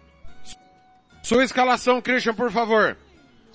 Bom, eu tô indo no, no gol de Everton, na zaga eu tô indo de Reinaldo, Luciano Castan, é, Igor, é, é, o, o, o zagueiro do, do Inter aqui, Gomes, eu não sei o primeiro nome dele, e o Kelvin, que é o, o lateral do, do, do, do Atlético Paranaense.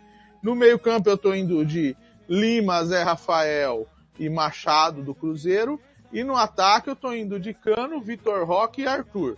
No banco eu tô com João Ricardo, Neres, Luan Cândido, Marco, é, Marcos Araújo do São Paulo e o Vegete do ataque. A única dúvida que eu tô aqui é se eu coloco esse Vegete, o Vegete aqui no... Michel Araújo. Michel, Araújo, São Paulo, isso. tá? Isso. Se, eu, se eu coloco o Vegete no, pra, no, no campo aqui para jogar, isso eu vou definir até as três horas da tarde.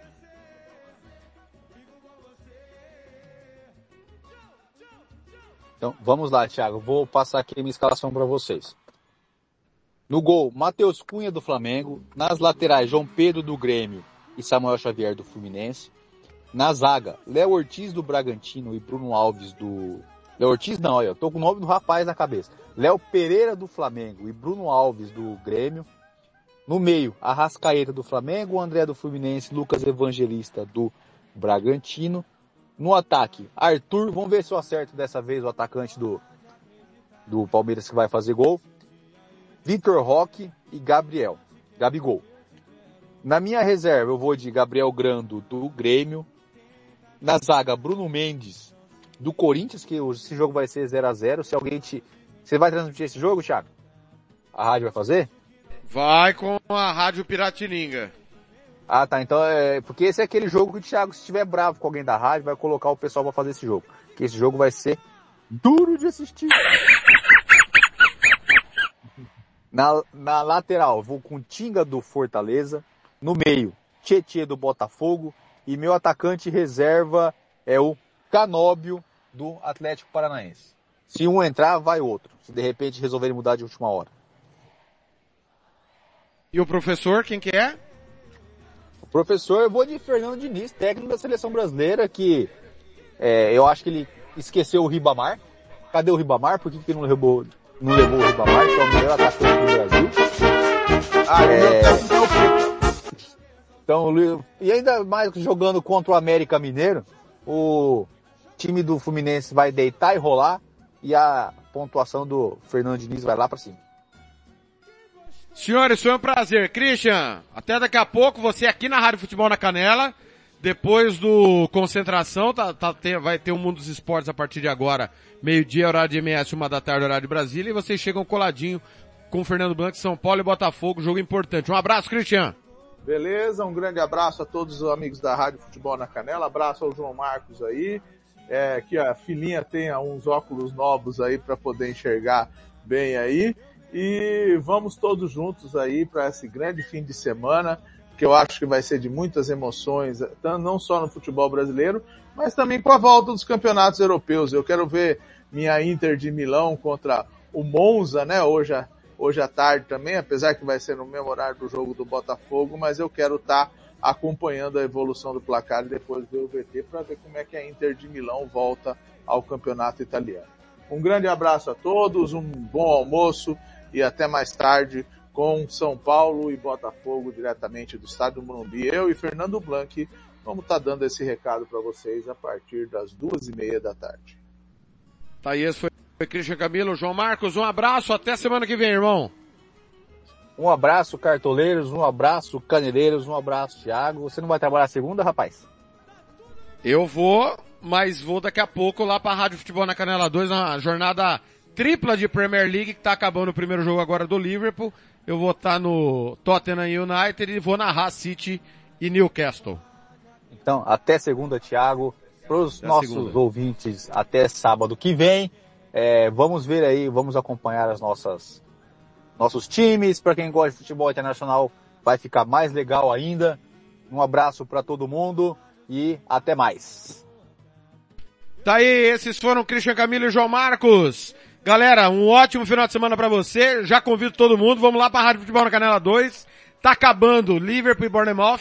André Felipe chega comigo, Thiago Alcântara, para Tottenham e Manchester United e na sequência eu comando ao lado de David Matos e Bruno Nogueira outro jogão Manchester City e o Newcastle. Super sábado de futebol para você aqui na Rádio Futebol na Canela. São Paulo e Botafogo, Cuiabá e Palmeiras.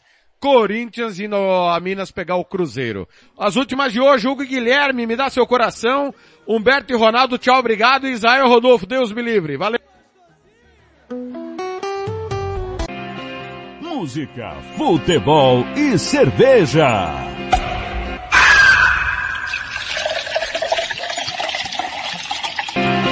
Música, futebol e cerveja.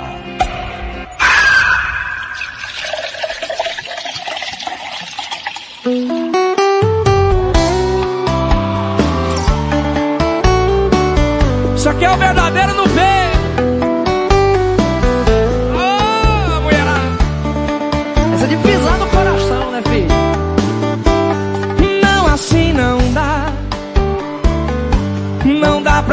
sem você. Preciso de amor. Tá frio aqui dentro de mim o seu calor. Me dá o seu coração. Por que não vem essa noite? Encher esse vazio em mim. Essa saudade é dor que não tem fim. Um de solidão. E se você não voltar pra mim, então eu morro de paixão. Devolve o sonho que ainda não morreu. Devolve o sol ao teu lugar. Devolve o corpo à tua alma e vem. Que eu tô louco pra te amar.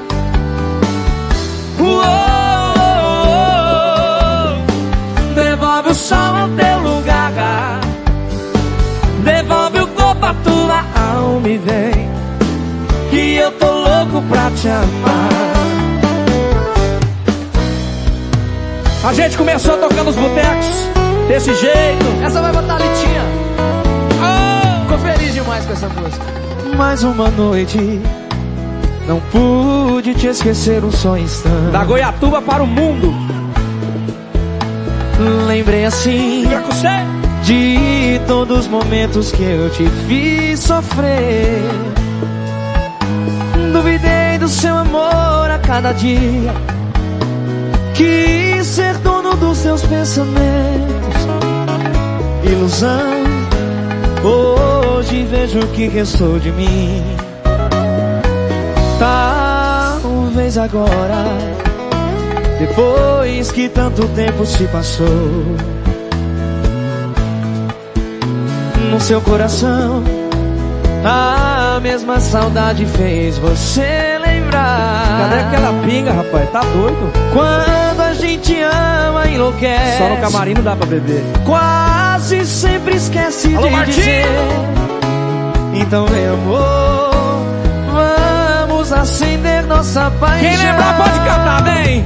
Meu coração está pedindo amor E é só você que pode me entregar Qualquer dia, qualquer hora Vem amor, não demora. Venha me amar. Não tenha medo de voltar pra mim. É tão bonito a gente perdoar. Eu te amo de verdade, é a nossa felicidade, me pedindo pra ficar. Ah, meu coração está pedindo amor, está pedindo amor. Alô Kawai, alô Joãozinho, alô Passo do Lontra, segura compadre! É na areia, a caipirinha, água de coco, a cervejinha. É na areia, água de coco, um beira do mar. É na areia, a caipirinha, água de coco, a cervejinha. Música, futebol e cerveja. Volta sábado que vem.